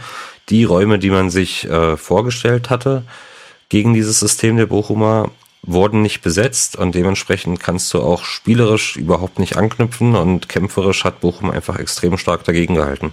Hat man sich dazu sehr, also wir haben ja auch, äh, wir hatten ja auch ein sehr gutes Gefühl jetzt nach dieser Vorbereitung da in Florida. Äh, hat man da zu viel Sonne im Gemüt mitgenommen, ohne äh, so ein bisschen darauf zu schauen, wo man eigentlich wirklich äh, steht oder hat man hat man da gedacht, man man fährt da jetzt nach Bochum und nimmt da easy was mit oder mhm. wie schätzt du das ein? Ja. Also so so ein bisschen hat's den Anschein gemacht, dass man irgendwie damit total also da, damit ja. gar nicht gerechnet hatte, dass man da jetzt mit 1-0 äh, in Rückstand geht. Ich würde auch mitgehen, dass man sich, glaube ich, ein ganz anderes Drehbuch einfach vorgestellt hatte und da mental auch schon war nach dem 1 zu 0, so von wegen, ah, also mhm. nach dem kurz geschossenem 1 zu 0, dass man dachte, jetzt geht all das auf, was wir uns ja vorgestellt haben. Ich glaube, und dann nehme ich mich und uns auch gar nicht raus, man hat sehr oft während dieser Pause über die letzten entscheidenden Prozente gesprochen, die man rauskitzeln muss. Und ich glaube, in der Diskussion geht dann unter, dass Hertha aber gleichzeitig einen Kader hat, der, wenn er gewisse, also wenn er unter einen gewissen Prozentbereich kommt, dass der nicht Bundesliga tauglich ist. Und das muss, das benenne ich auch ganz klar so, denn du hast gegen den vorletzten drei Dinger eingeschenkt bekommen. Ne, das ist dann nicht Bundesliga tauglich. Und zwar ziemlich einfach, ja. Ohne Gegenwert. Genau. Also die gleich, also die fehlen auf der einen Seite wenige Prozente und das würde ich auch, äh, das haben ja genug Partien in der Hinrunde gezeigt. Es fehlen wirklich teilweise nur letzte Prozente, um dann auch mal die drei Punkte zu entführen. Das, ich finde, das ist immer noch Teil der Wahrheit, aber Teil der anderen Wahrheit ist eben, wenn dir dann wiederum ein paar Prozente fehlen, also noch weiter runter quasi, dann reicht's nicht. Dann reicht's gegen auch gegen Schalke und Bochum und so weiter nicht. Ja, gegen Schalke und, hat man es ja auch gesehen. Das war ja auch kein gutes Spiel. Nein, also. das war, da hast du noch mal die eine gute Aktion dann gehabt und äh, der das eine Tor von Toussaint war ein Fehler von Schwolo damals, ja, ne? Um ja. es nochmal ja, kurz reinzuholen, das Spiel. Das, ich finde, das Bochum-Spiel hat sehr an das Union-Spiel erinnert. Die Mannschaft ja. wirkte in sich überhaupt nicht gefestigt und hat, jeder Spieler hat sich wie so ein Pendel äh, angestoßen und äh, alle haben sich gegenseitig verunsichert. Und so dass in allen Bereichen es nicht gut genug war. Ich kann dir keinen Bereich in diesem Spiel nennen, in dem ich sagen würde, aber das muss man Hertha lassen, das war ordentlich. Nee.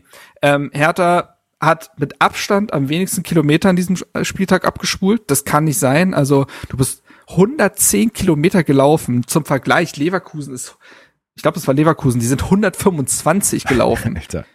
Das sind anderthalb Spieler.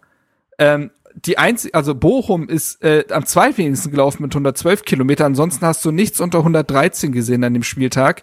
Und das ist eine eine Statistik, die nur zeigt, und das hat ja aber auch Schwarz angesprochen, um das mal inhaltlich quasi zu füllen, wenn ein Gegner tief steht, dann musst du den ja irgendwie, du musst ja die Ketten ins Schwingen bekommen. Du musst ja den Gegner irgendwie ins Bewegen bekommen. Das, wie machst du das, indem du läufst? Ja, du musst dich anbieten. Ganz klar. Das ist ja ganz und das logisch. ist all das wieder nicht, das ist all das ist wieder nicht passiert. In Bochum ist eine Mannschaft und das ist, das steht denen ja auch vollkommen zu. Die sind sich nicht zu schade zu sagen, so, wir stehen jetzt hier erstmal. Kommt, kommt doch. Wir stehen hier, wir machen die Räume eng. Wenn wir wissen, wenn wir eins wissen, dann wissen wir, wie man verteidigen muss.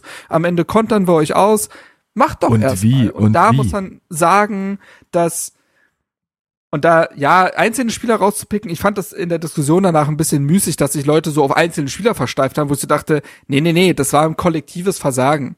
Ähm, und da hat's bei keinem gestimmt und ich muss auch sagen, ich fand's teilweise erschreckend, wie schlecht die Präzision in den Aktionen war, also wie schlecht Pässe gespielt wurden, wie schlecht die Ballannahme war. Das war, und das ist ein mentales Ding, da ist man verunsichert gewesen. Die können ja alle Fußball spielen, um Gottes Willen. Aber da waren teilweise Dinger drin, wo ich so dachte, Hilfe. Also ähm, ich habe mir auch, und da mache ich jetzt quasi selbst, indem ich jetzt einen Spieler rauspicke, aber nur um es mal daran zu zeigen, ich finde, dass eigentlich Jean-Paul Boetius in der Lage wäre, ein ganz toller Fußballer zu sein. Aber in dieser Partie ist nichts gelungen. Nichts. Ähm, du hast diese eine Chance, dieser Distanzschuss von Marco Richter. Das war übrigens die einzige auch gute mhm. Aktion von Konga, weil er dann den Ball gut abschirmt und zu Richter weiterleitet. Ähm, ansonsten war's das. In der ersten Halbzeit zumindest und auch in weiten Teilen der zweiten. Und das fängt in kleinen Sachen an, in den Aktionen bleiben, sich anbieten, das Stellungsspiel diszipliniert durchziehen, intensiv sein. All das, was man ja auch schon in so vielen Partien gesehen hat, war nicht da. Und dann dann kann ich gar nicht den Anspruch haben, und das hat ja Marco Richter gesagt, wenn wir so auftreten, brauchen wir überhaupt nicht über Punkte reden. Weil wie willst du denn dem Gegner damit wehtun, was da passiert ist am Samstag? Und Dementsprechend war das schon, ich habe an dem Tag The Last of Us gespielt, ein bisschen. Das war nicht das Gruseligste, was ich an dem Tag gesehen habe. Das war, oh. Da waren schon Aktionen drin, wo ich so dachte, die haben mit einem anderen Spielverlauf gerechnet. Und das war an manchen Stellen sorglos und naiv. Nicht, dass, also, ich will das trennen von, die wollten nicht. Die Mannschaft hat eine Einstellung, aber sie war an manchen Stellen zu naiv, zu sorglos. Und das wird brutal bestraft. Und das kann sich diese Mannschaft nicht erlauben. So gut ist sie nicht, dass sie äh, manchmal sagen kann, und jetzt nehmen wir mal ein Prozent raus und dann können wir immer noch gewinnen oder so. Das muss man das, denen wirklich zum klar Beispiel machen. Ein, ja. ein Beispiel, Frankfurt hat gegen Schalke jetzt am Spieltag kein gutes Spiel gemacht. Die war nicht gut. Aber die haben halt vorne Kolomoani und Jesper Lindström und so weiter und dann gewinnt sie doch trotzdem 3 zu 0 und die haben den Kevin Trapp im Tor und so weiter die können sich das, da, da passiert's mal, dass eine nicht so gute Leistung trotzdem den Sieg bündet. Bei Hertha muss diese Mannschaft an die Leistungsgrenze gehen, um Bundesliga tauglich zu sein, um wettbewerbsfähig zu sein. Und das Oder Glück fair. haben. Ja. Ja, Oder Glück haben. Genau. Als Beispiel für diese Naivität steht doch einfach Boetius in diesem Spiel, weil du nicht im Abstiegskampf anfangen kannst, irgendwelche drei Meter Pässe mit einem Außenriss zu machen, die dann ins Ausgehen. Also das, Das ich- war schon wirklich man hart. kann sagen, dass es seine, seine Art ist, aber da stimmt für mich die Einstellung nicht. Bring diesen Ball auf einfachster Weise zum Mitspieler und fertig. Und fang dann nicht an, irgendwie rumzuzaubern. Und ich glaube auch, dass da so ein bisschen so Spiele wie gegen Leipzig oder gegen Bayern schon auch die Wahrnehmung sehr stark ja, ge, getäuscht haben. Weil wir gegen Leipzig erst zurückgekommen sind, als sie zur Halbzeit 3 zu 0 gegen uns geführt haben. Die haben uns genauso einfach drei Dinge eingeschenkt wie Bochum. Und natürlich, die werden danach nicht weiter Vollgas spielen. Und natürlich haben wir uns dann auch gesteigert und sind so nochmal rangekommen. Aber im Endeffekt liegen da Welten dazwischen. Das muss man einfach so benennen. Und wie du schon sagst, wenn wir da nicht über die 100 Prozent hinausgehen oder an die wenigstens rankommen, dann funktioniert das nicht. Ja, das ist sehr ist ja auch eher ein. Trend. Ähm, ist ja auch eher ein Trend, muss man sagen. Also man hat gegen Schalke irgendwie gewonnen, ne? Und danach hast du gegen Bremen verloren. Das war ein sehr trübes Spiel, sage ich mal. Du hattest diese ehrbare Leistung gegen Bayern, wo du auch diese Freak-Phase ja einfach hattest, wo plötzlich so viele Tore fallen. Verlierst dann gegen Stuttgart. Das kannst du eigentlich auch nicht erlauben. Und das war auch leistungsgerecht, würde ich sagen, auch wenn der Treffer spät fällt.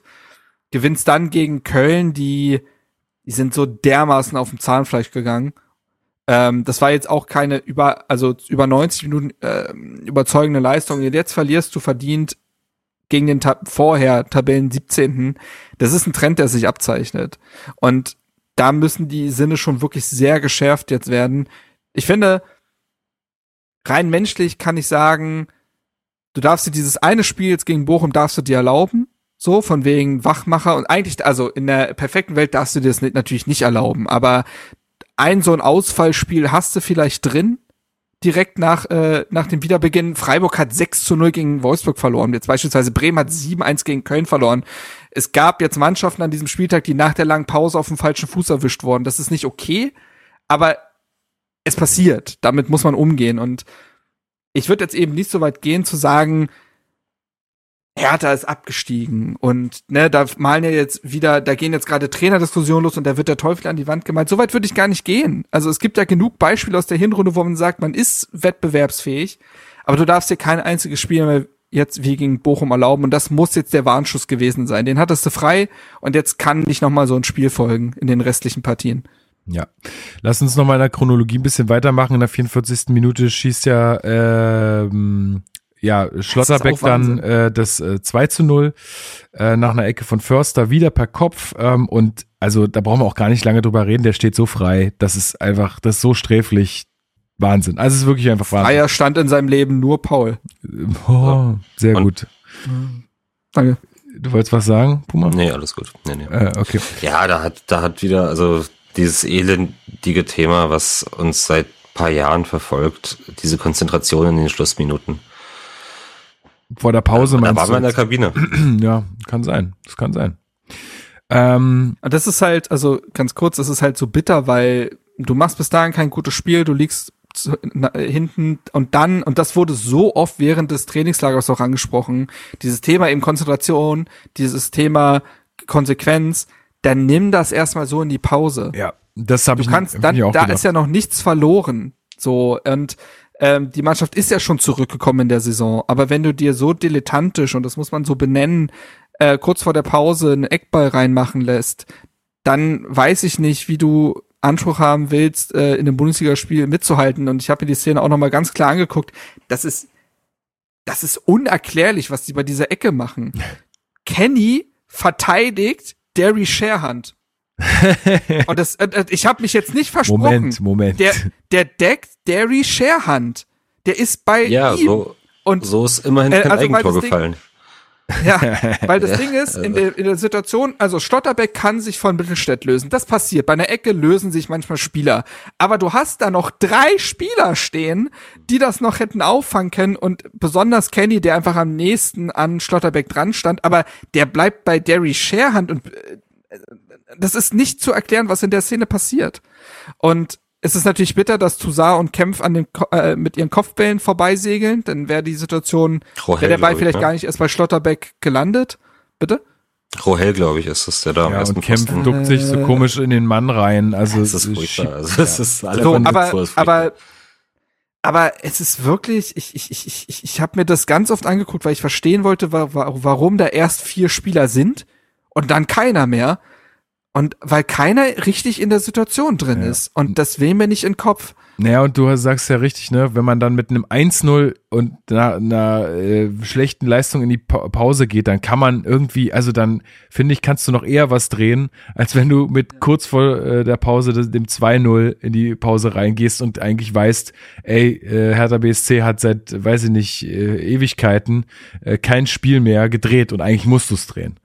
Und das ist schon einfach eine andere Kopfsache. So, genau. Es wird auch Und nicht. man muss sagen, ähm, es ist, äh, in dem Spiel haben sich ganz viele Baustellen der Gesamtsaison nochmal gezeigt. Und ein Thema ist auch Standards verteidigen. Also Hertha hatte vor dem Spieltag 22 Gegentore kassiert. Das ist echt gut. Also ich glaube, nur sechs Teams hatten bis dahin mehr Treffer kassiert. Und besonders für Hertha, wo die Defensive ja drei Jahre lang eine Vollbaustelle war, ist das gut. Problem ist, dass von diesen 22 Gegentreffern acht nach Eckbällen und Freistößen gefallen sind. Das ist wiederum eine Quote, die besorgniserregend ist. Und gleichzeitig hat man es selber in dieser Saison, und das ist ja ein Thema, was einen schon länger begleitet, noch kein einziges Tor nach einer Ecke oder einem Freistoß geschossen. Ähm, und diese. Standardschwäche hat sich in dieser Partie gezeigt, denn 6 zu 1 Ecken, glaube ich. Die eine Ecke, die kommt, verteidigst du so schlecht, dass der Gegner eingeladen wird und aus deinen eigenen Standardsituationen entsteht gar nichts. Ja. Das ist ja auch ein Thema. Du könntest dich ja mal über Standards auch in eine Partie holen, ne? Das passiert bei Hertha nicht. Du musst dir jedes Mal hart aus dem Spiel heraus die Treffer erarbeiten. Ja, also die Führung für Bochum auch absolut verdient zu dem Zeitpunkt, haben wir jetzt gerade alles schon erläutert. Äh, in der 34. Minute, also vor dem 2 zu 0, gibt's ja auch noch den Lattentreffer ähm, bei dem Freistoß.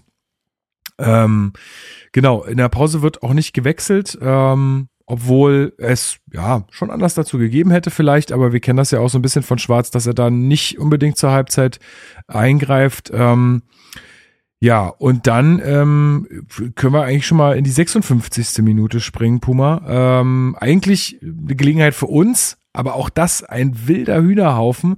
Keiner weiß so richtig, wer da wem den Ball überlassen soll. Ähm, die stehen sich irgendwie gegenseitig im Weg, da Toussaint, Scherhand und weiß ich nicht, wer der dritte war. Äh, auf jeden Fall schließt Scherhand dann ab, äh, der Ball wird abgeblockt und ähm, dann rennt, ja, rennt uns, äh, überrennt uns Bochum einfach. Die spielen diesen Konter richtig sauber aus. Ähm, weiß gar nicht, ob äh, Hofmann jetzt ohne die Hilfe von Mittelstädt da unbedingt getroffen hätte. Aber das dann halt auch wieder total Slapstick, dass auch ausgerechnet Mittelstädt äh, dann da den Ball so abfälscht, dass äh, Christensen da nicht mehr rankommt.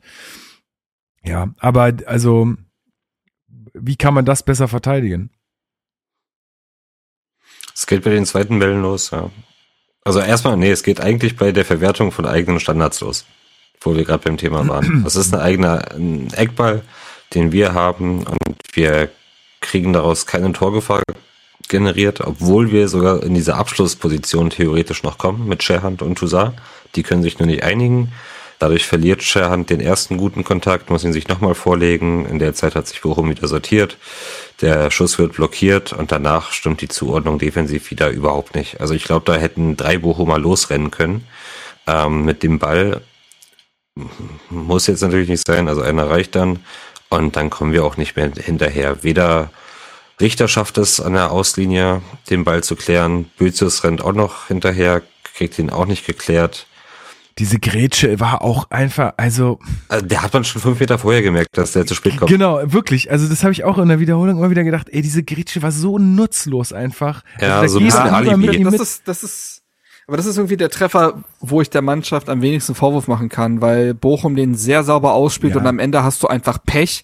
Ich finde, Antwi Ajay ist wahnsinnig schnell. Wenn der in diese Situation kommt, es wird einfach super schwer, den auch mal einzuholen. Ich glaube nämlich auch, die Verwertung des Eckballs ist das Problem.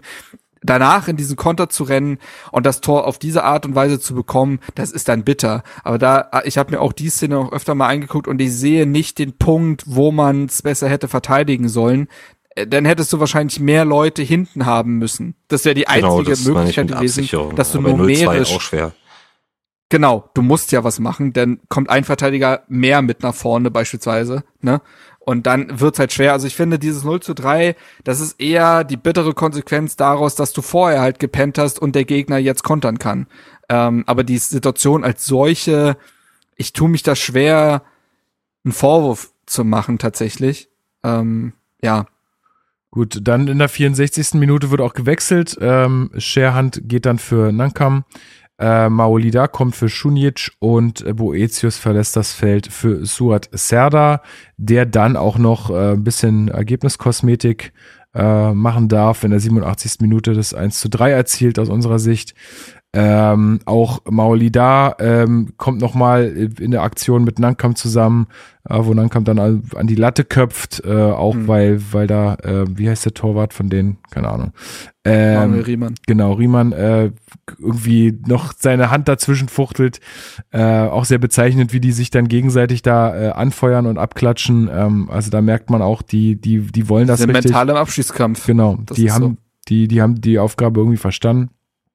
Ja, Boetius haben wir schon gesagt, leider äh, super schwach. Schunic auch mit wenig Effekt. Ich fand Scherhand tatsächlich auch noch den besten auf dem Feld so. Ähm, na klar hat man auch ein bisschen äh, auf, auf ihn geachtet, äh, speziell. Aber er hatte so am meisten gefährliche Situationen oder da ist irgendwie immer was entstanden, wenn er den Ball hatte. Äh, bei den anderen kann ich das gar nicht sagen, ja. Ja, ich würde Richter Ja, ich noch fand, nennen. Ja. Ja. Ich fand, ja, also auch einfach gemessen daran, dass es jetzt das erste, also dass es das äh, Startelfdebüt von Schernd in der Bundesliga war. Ähm, ich finde, der hatte ein paar gute Gegenpressing-Momente. Der holt ja auch eigentlich den Ball bei dem vermeintlichen 1 zu 0. Den holt er ja nochmal zurück. Er bleibt in der Aktion. Er hatte ein, zwei Dribblings, die gefährlich waren, die Räume geöffnet haben. Ähm, Also fürs erste Ja, Start, also- Startelf, also fürs Startelfdebüt auf jeden Fall äh, eine Voll, also gemessen an der Erwartungshaltung, finde ich, war er dann noch echt der Beste. Leistung, ja. ähm, Serda, äh, für ihn vielleicht wichtig, da einfach zumindest das Tor gemacht zu haben, schafft vielleicht auch noch mal ein bisschen Selbstvertrauen. Ähm, äh, ich, ja, ich glaube, wir brauchen nicht darüber diskutieren, dass Serda dann wahrscheinlich auch erstmal die bessere Wahl ist mhm. im Vergleich Also zu Boetius. alleine- Der ist, Alleine auch da kommen wir nochmal zu dem Punkt ähm, vom Anfang, wo ich meinte, dass mich das überrascht hat, dass Boetius den Vorzug bekommen hat. Äh, vor allem, wenn man berücksichtigt, dass Luke Bacchio nicht spielen konnte. Und ich glaube, Serda ist dann schon fast der torgefährlichste Spieler, den wir haben. Äh, vielleicht Ja, noch seh da bin ich, mir gerade nicht ich. sicher. Aber ja, dann nimmst du dir auch noch die Torgefahr selber raus. Und ich fand, Serda war jetzt auch nicht, hat das Spiel jetzt nicht mehr verändert oder so, aber zumindest hattest du ein, zwei Umschaltmomente, in denen er doch den Ball konsequenter nach vorne treibt, als ein Boetius das getan hat. Ja, für Boetius spricht halt, dass äh, er Teil des Mittelfelds war, was gegen Köln gespielt hat und das ordentlich gemacht hatte und wo man gewonnen hatte. Ich glaube auch, dass die Eindrücke im Trainingslager wahrscheinlich gut bei ihm waren. Wie gesagt, es ist, es ist für mich irgendwie auch unerklärlich. Eigentlich hätte es so sein müssen, dass Boetius dieses Trainingslager für sich nutzt, nochmal aufs neue Level kommt. Er hat ja auch die Problematik bezüglich der Hodenkrebsgeschichte und des Ausfalls und so weiter ich dachte jetzt, wo er dann mal Rhythmus aufgebaut hat durch Florida, würde er eine andere Konstanz, eine andere Effizienz in sein Spiel bekommen. Das ist dann schon ein herber Rückschlag, finde ich, äh, so wie das Spiel dann gelaufen ist. Aber wie gesagt, man kann ihn da eigentlich auch nicht so richtig rausnehmen, weil es ja für die gesamte Mannschaft äh, echt mies lief. Ähm, da kannst du kaum einen positiv rausheben. Ähm, da wurde dann auch insgesamt ein bisschen wenig Verantwortung übernommen, habe ich das Gefühl. Also äh, es gab das ist eine sehr subjektive Wahrnehmung, weil man ja auch nicht alles sieht, aber ich hatte nicht das Gefühl, dass es jetzt so viele Spieler gab, die da noch mal ähm, mental, also so verbal durchgeflügt hätten und mal versucht haben, wach zu rütteln. Nee, das, ist ja das, die was uns alte fehlt, ja. Führungsspielerdebatte. Ähm, ja, gut, man kann, wie gesagt, man kann Nankam noch mal kurz erwähnen, dass er dann auch reinkam, dass er dann mit dem Lattentreffer irgendeine Form von Impact hatte. Ähm, man hat da ja im 4-4-2 dann gespielt. Vielleicht ist das noch eine Form- Formation, mit der man sich auseinandersetzen kann, aber das ist eben auch ein weiteres Problem. Du musstest dann ja auch nach vorne spielen und auch dann kam wenig und das ist eine weitere Baustelle. Also zum einen, Hertha mit Ballbesitz ist schrecklich. Also Hertha ist, Hertha ist die beste Kontermannschaft der Liga, glaube ich, einfach wenn man die Anzahl der Tore nach Kontern nimmt. Ähm, und das ist deren Spiel und das machen sie schon gut. Und ich weiß auch, dass Ballbesitzspiel das Schwerste ist, was du im Fußball trainieren lassen kannst. Deswegen trauen sich das ja auch so wenig Mannschaften. Ähm, und trotzdem willst du härter kalt stellen, gib in den Ball. So, stell dich hinten rein und dann sollen sie mal gucken, weil Hertha sich da fast schon selber zu Fehlern zwingt ähm, weil eben die Präzision überhaupt nicht da ist, weil die Positionen nicht äh, konsequent ausgefüllt werden und Ballbesitzspiel ist einfach noch eine riesige Baustelle. Das hast du ja auch in den Partien gegen Schalke, auch gegen Augsburg, wo du mehr vom Ball hattest, gemerkt, dass die Mannschaft sich dann super schwer tut, verkrampft und unsicher wird. Ähm, wenn sie nicht in ihrem Element im Konterspiel sein darf. Und eine weitere Baustelle ist die Abhängigkeit von Dodi Luke Bacchio wenn Dodi Luke Bacchio nicht auf dem Feld steht, und der ist ja nun mit sieben Toren und zwei Vorlagen mit Abstand der beste Scorer der Mannschaft, der ist an 50 Tor, äh, 50 Prozent der Tore direkt beteiligt in dieser Saison. Wenn der nicht auf dem Feld steht, wenn man seinen Spielwitz nicht hat, wenn man seinen Zug zum Tor nicht hat und sein Tempo nicht hat, boah, ja, also man, man, dann wird's so schwierig, dass ich teilweise wirklich nicht weiß, wie sie Tore machen wollen. Und da muss man hoffen und beten, dass der sich nicht verletzt oder so, weil dann weiß ich nicht, wie diese Mannschaft Gefahr entwickeln soll. Ähm, Genau, ja. ja, genau, du hast jetzt schon viel gesagt, äh, was von diesem Spiel irgendwie übrig bleibt. Äh, am Ende muss man natürlich aber auch festhalten, es ist jetzt das erste Spiel nach einer sehr langen Pause. Ähm, ich habe jetzt auch schon viele Stimmen wahrgenommen, die sehr schwarz malen äh, und die da irgendwie äh, schöne Grüße an Michael, der uns auch eine E-Mail geschrieben hat, er würde uns jetzt nicht mehr hören. Ah, dann hört er es ja gar nicht jetzt, also na gut, dann hat er die Grüße jetzt auch verpasst. Aber er würde uns jetzt nicht mehr hören, weil er erst wieder ähm, irgendwie in der ersten Liga einschaltet äh, und so lange den Abstiegskampf gibt er sich nicht mehr. All, all sowas. Also ich kann diesen Unmut total verstehen auf der einen Seite, auf der anderen Seite Jetzt müssen wir auch mal ein bisschen die äh, Füße stillhalten. Ähm, Genau, und müssen halt einfach gucken. Ich meine, ich konnte dann auch die Aussagen nach dem Spiel äh, von den Spielern auch verstehen, die einfach sagen, ja, also was bleibt uns denn jetzt übrig, als es abzuhaken und weiterzumachen? Also was sollen wir euch denn jetzt sagen? Ja, es es ja. gibt nichts anderes als das. Ähm, genau, und ich würde sagen, äh, um da mal dann noch tiefer äh, einzusteigen in die kommende Partie, ähm, ja, gehen wir mal in den Ausblick. Nee, da. Am Wochenende wird wieder Fußball gespielt. Wer macht ja. das Rennen? Weiß ich gar nicht, wer spielt denn überhaupt? Es spielt äh, Hertha BSC im heimischen Olympiastadion am Dienstagabend um 20.30 Uhr bei wahrscheinlich schönen 2 Grad oder so ähm, gegen äh, den VfR Wolfsburg. Und genau, ich habe euch nämlich nochmal eine kleine Szene äh, mitgebracht aus der äh, Pressekonferenz vor dem Spiel. Ähm, ja, hört einfach mal rein. Äh, Finde ich eine sehr schöne Frage vom ähm, ja, Tagesspiegel-Redakteur oder äh, sagt man Redakteur? Ja, äh, Stefan Hermanns. Ein Moment, ich muss kurz suchen, da ist es. Sondern wir müssen es viel besser machen und an dem, das ist das, an das wir alle arbeiten. Ja, äh, ob das in Gesprächen mit den Spielern ist, aber genauso mit dem Gefühl, ihnen auszustrahlen, dass wir ihnen vertrauen und dass wir sie stärken, auch gerade in solchen Situationen. Dafür seid ihr ja da, dass man immer daran erinnert wird, wie schlecht doch alles ist. Dann machen wir bei Stefan Hermanns weiter für den Tagesspiegel. Dann will ich dieser Rolle gleich mal gerecht werden. Die Fans, aber auch wir Journalisten neigen natürlich auch immer so ein bisschen zu Alarmismus. Die gucken jetzt auf, oder die und wir gucken jetzt auf den Spielplan und denken, uff, das ist ein anständiges Programm. Ähm, Wäre es vielleicht ganz gut gewesen, in Bochum was mitzunehmen. Wie sieht, blickt man als Trainer, wie blickt man als, als äh, Sportdirektor auf eine Situation im Unterschied zu Fans und Medien? Also selbstverständlich. Also wissen wir doch alle, dass ein guter Start äh, hilfreich ist dann auch ähm, im Hinblick auch auf, auf die Vorbereitung, die wir abgeliefert haben und auch auf die Stimmungslage. W wissen wir. Und ähm, dass wir uns auch darüber ärgern, wie das Ergebnis zustande gekommen ist. Gerade wie wir nach dem Rückstand aufgetreten sind, dass das nicht unser Anspruch ist, was Intensität angeht. So. Und das ist das, was wir nach dem Spiel schon besprochen haben und dann aber auch, wie man in dieser Situation auch damit umgeht.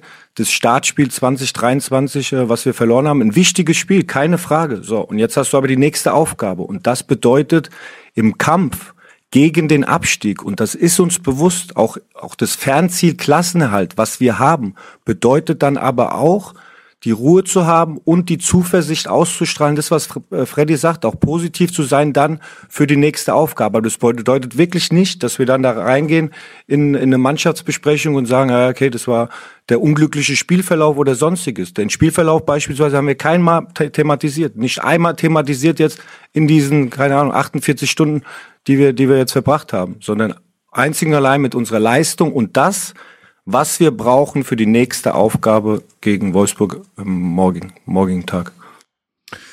Genau, also ein äh, ja, also für mich, äh, mein, der Mann ist für mich irgendwie immer überzeugend, aber für mich ein sehr überzeugender Schwarz in der, äh, mit den Worten, dass äh, sie ganz genau wissen, dass sie da äh, Scheiße gebaut haben und es jetzt aber auch nichts hilft, da ständig drauf einzudreschen, sondern jetzt muss es halt einfach weitergehen, gerade in so einer englischen Woche ja, jetzt kommt mit Wolfsburg eine Mannschaft ins Olympiastadion Puma, die ähm, ja, 6-0 gegen äh, Freiburg gespielt haben. Freiburg ja bekanntlicherweise auch gerade nicht jetzt unbedingt äh, ja der leichteste Gegner. Ähm, wie blickst du auf das äh, Spiel, auf das kommende?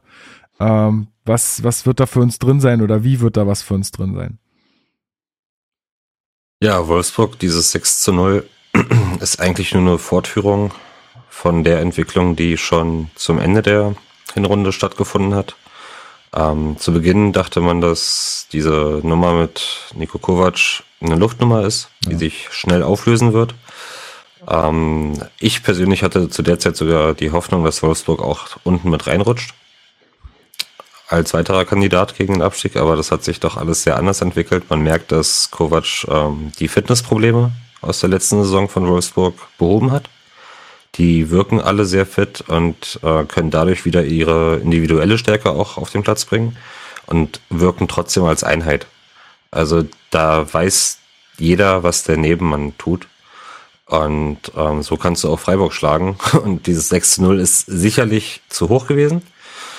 Dennoch, ja, spricht das eine deutliche Sprache, wo man sich überlegen muss, wie man dagegen halten kann. Und das wird nur funktionieren, wenn man es wirklich schafft, das Bochum-Spiel zu vergessen nicht im Sinne, dass man jetzt es einfach alles verdrängt, sondern dass man diese Stimmung, die auf dem Platz sicherlich auch bei den Spielern entstanden ist, nicht nur bei uns Fans.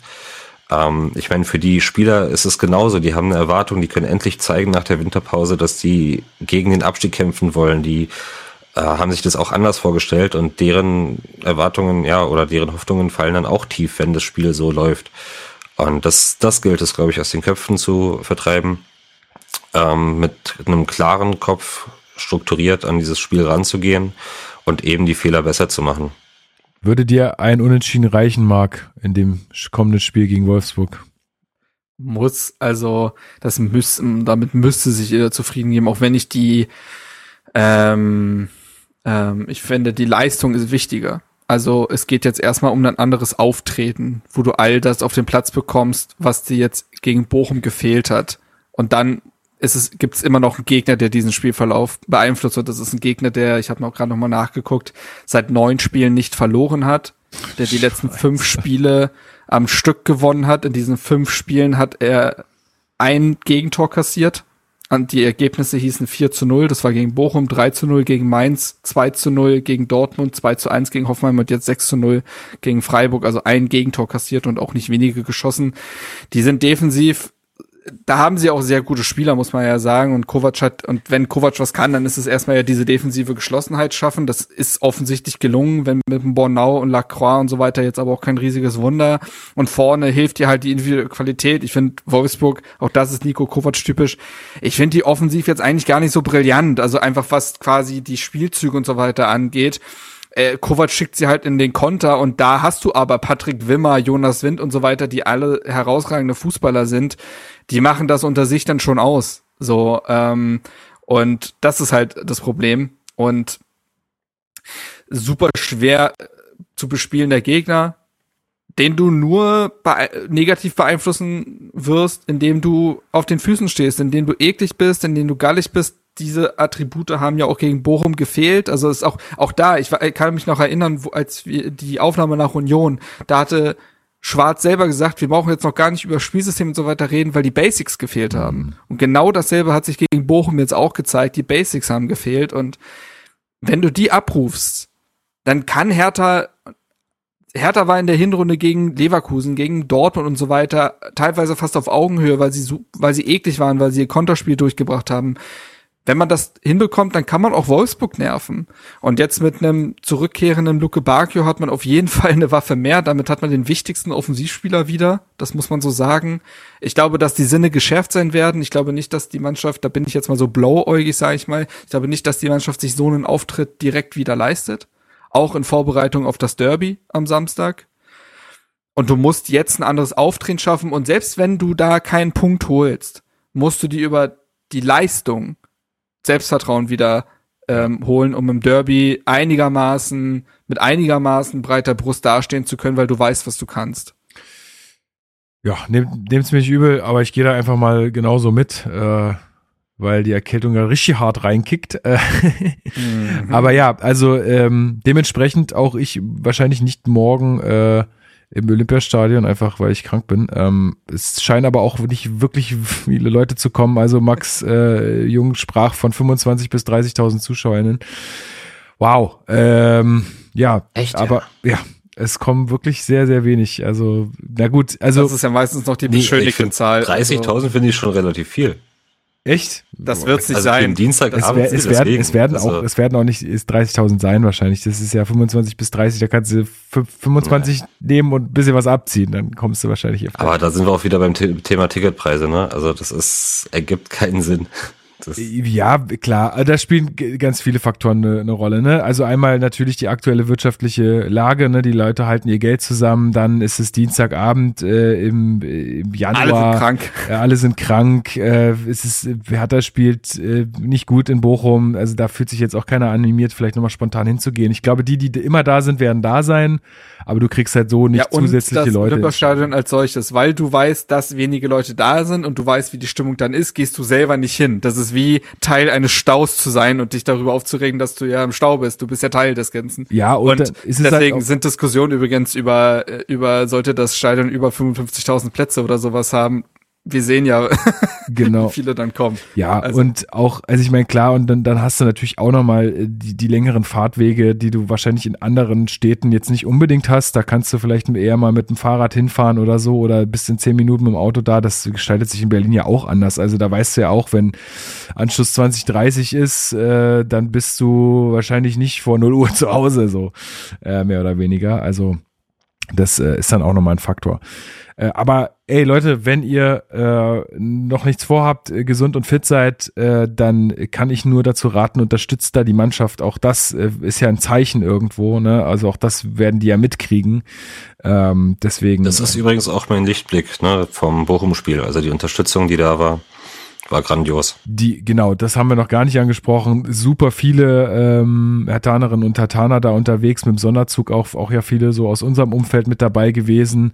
Die Stimmung war, so wie ich das jetzt rausgehört habe, nach dem Spiel schon äh, die schlechteste, die es so in der Saison gab. Also da gab es jetzt nicht mehr irgendwie großen Applaus für die Mannschaft oder so. Die waren ja auch, glaube ich, noch mal kurz im Block. Ähm, also war jetzt auch eine Katastrophe. Jetzt aber nicht gepfiffen oder? Nee, nee, genau, war nicht Katastrophe, aber war jetzt schon ganz klar zu spüren, jetzt so langsam ist der Kredit auch mal aufgeraucht. Also ähm, da muss jetzt, glaube ich, die Mannschaft wieder ein bisschen mehr in Vorleistung gehen.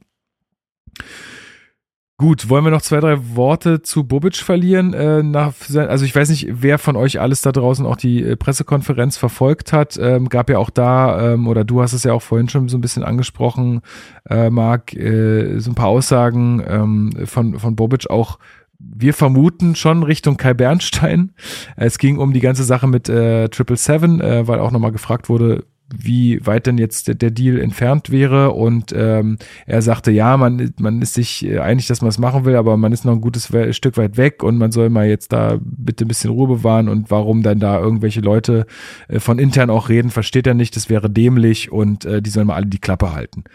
So, und ich meine, er kann ja kaum jemand anders gemeint haben als äh, Kai Bernstein. Ja, es gibt da, es gibt da zwei Vermutungen. Entweder meint der Kai Bernstein, der in unserem Podcast ja wie gesagt gesagt hat, dass man auf der Zielgeraden sei und das eher eine Frage von Wochen sei als von Monaten. Das ist ja das eine. Auch inhaltlich ist ja Bernstein so ein bisschen zumindest auf den Deal eingegangen, ne? Also was vielleicht gewisse Erwartungshaltung sein könnten. Und dann gab es natürlich noch äh, den, ich glaube, Bildbericht bezüglich, ähm, dass äh, eine Kapitalerhöhung im Raum stünde von Richtig, 100 ja. Millionen, die finanziell aber dazu genutzt werden sollen, den Verein halt zu konsolidieren. Also ne, auch das kann gemeint sein, das, das muss man dazu sagen. Aber er sprach eben davon, dass es ihn verärgern würde, dass es da auch interne, also Leute von intern gäbe, die da reden. Und er sprach genau, er sagte, er meinte, das sei dämlich und der Verein müsste mal lernen, die Klappe zu halten. Ich finde es in der Wortwahl Wortwahl, immer schwierig, Also ja, dass man, dass man, dass man vielleicht genervt ist, ne, legitim, Ja. aber ich, also wir Aber dürfen, nicht genau vergessen, dass Freddy Fehler. Bobic, ja, dass Freddy Bobic ist nicht nur Geschäftsführer Sport, sondern er ist auch Geschäftsführer Kommunikation. Das steht beides genauso im Titel. Das ist fast schon gleichberechtigt. Und dafür, dass das sein Job ist, den Verein kommunika kommunikativ quasi zu vertreten, wenn man so möchte, macht er mir einen teilweise zu gereizten Eindruck. Auch jetzt auf der Pressekonferenz, die Fragen der JournalistInnen wurden oftmals mit einem suffisanten Lächeln quittiert, selbst wenn er halt nicht, also die dann auch an schwarz gestellt wurden oder so. Ähm, dieses, das, was, glaube ich, hier ja auch im Podcast, äh, was du eben abgespielt hattest, dass ja die Presse auch dafür da, immer dafür da sei, Hertha oder die Verantwortlichen daran zu erinnern, Dass ähm, alles schlecht wie ist. schlecht doch alles sei. Ja. Ähm, die betonen, also öfter von der Presse als Journalie zu sprechen und auch da ja im, in der letzten Medienrunde in Florida davon zu sprechen, naja, ist ja interessant, was so alle schreiben, als es um das DFB-Thema ging und so. Das ist eine, also ich kann ja nur so, ich kann es ja nur so benennen, wie ich es wahrnehme und ich nehme es als, ja, als einen, wie soll ich das nennen? Also es ist so eigenartig feindselig Ja.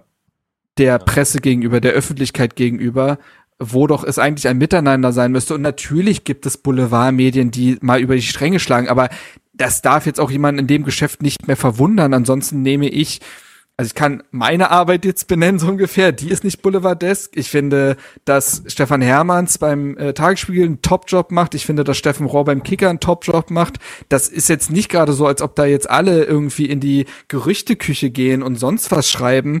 Deswegen verstehe ich diese Haltung nicht so richtig. Und das, ähm, ich habe das fast schon das Gefühl, dass dass Freddy Bobic es den Medien übel nimmt, dass sie mit internen Quellen überhaupt reden. Das ist der Job. Ja, genau. Also, Und ähm, deswegen fand ich diese Pressekonferenz in ihrer, es war sehr unterkühlt, es war feindselig irgendwo und sehr kurz angebunden und gereizt und diese Haltung, glaube ich, tut niemandem gut, weil dann kommen ja erst die Berichte. Man möchte Ruhe haben, aber sorgt für mit gewissen Aussagen ja erst für diese Berichte und für weitere Unruhe und das ist, glaube ich, eine Spirale, die man anstößt, die man ja gar nicht haben will. Genau, ich finde nämlich, er hat äh, denselben Fehler einfach auch gemacht, da wieder irgendwie drüber zu reden, da wieder irgendwie so Worte zu wählen wie dämlich oder Klappe halten oder so und das wird irgendwie seiner Position nicht gerecht. Also finde jemanden, äh, ja gut, wird es wahrscheinlich geben, aber sagen wir mal, finde jemanden Vernünftigen, äh, der irgendwie so eine Position inne hat, der so mit der Öffentlichkeit redet. Also das passiert auch nicht. Ähm, da, äh, das wollte ich einfach nur noch mal sagen ich bin jetzt keiner, der irgendwie Bobic verdammt oder so. Ich bin ja auch froh gewesen, dass er jetzt auch noch bei uns ist und ich bin ja froh, dass wir jetzt irgendwie Kontinuität haben und ich halte ihn jetzt auch nicht für den blindesten, was da äh, äh, beim Transfermarkt äh, passiert. Aber das ist leider wirklich zu kritisieren, wie er sich da ähm, teilweise verhält. Punkt. Puma, wolltest du noch was dazu sagen? Du hast gerade ein paar Mal angesetzt. Ich, also, ja, ich bin nämlich genau der Meinung. Lächeln. Nein, ich schließe mich da gerne an. Ich fand es eher sogar erstaunlich, dass äh, Schwarz dann auf diese eine Frage noch so ruhig reagiert hat, weil ich diese Frage wirklich dämlich fand, aber Welche äh, denn? die du gerade vorgespielt hast. Ah ja, okay. Also wäre es gut gewesen, jetzt gegen Bochum zu gewinnen. Naja, also nee, ich glaube, das wär, war gar nicht die Frage. So, ich fand die Frage nämlich ziemlich gut in dem Fall, dass ähm, sie ja, also weil Bobic ja kritisiert hat, äh, wie quasi die, äh, ja, die JournalistInnen da drauf gucken und wie die Fans da drauf gucken, nämlich dass das einfach sau schlecht war, was da gespielt Mhm. wurde äh, und wie man da jetzt äh, auf, auf, von dem Punkt weitermachen will und wie guckt denn jetzt, also wenn ihn das so ne, Ja. stört, wie guckt dann er denn da drauf oder wie guckt denn der Trainer da drauf? Und deswegen fand ich das eigentlich eine ganz gute Frage, um auch mal diese Antwort zu äh, bekommen, nochmal in der Deutlichkeit von Schwarz. Die Antwort fand ich auch nicht schlecht. Äh, dass er gesagt hat, ey, Überhaupt nicht. wir sind Nee. uns, wir sind uns hier klar, was die Situation ist, aber daran muss er sich jetzt halt auch messen lassen. Das ist immer so, ne? Ja, es gibt einen Unterschied zwischen einer deutlichen Aussage und einer feindseligen, schnippischen Aussage, finde ich. Und da bin macht in meinen. Augen Sandro Schwarz einen deutlich besseren Job, der ja, also der einfach nicht schnippisch wird, sondern mit jeder Frage in, in einer Deutlichkeit und Klarheit umgeht. So. Das ist ja auch mit das, der was Kai kannst du dann gesagt hat. Ja, das hat äh, Kai ja auch gemeint, dass er den Kommunikationsweltmeister, nee, wie war der Ausdruck? Keine Ahnung. Irgendwie sowas in der Art. Naja. Gut. Gut. Ähm, Gut. dann glaube ich, machen wir das für heute zu. Äh, Puma, du darfst noch einen Song auf die Playlist setzen. Hast du gerade irgendwas, was du, was Nee, du hast mich pumpst? voll auf den kalten Fuß erwischt. Hast du, fällt dir gerade ein Track ein, den du gerade pumpst? Muss mal bei mir gucken.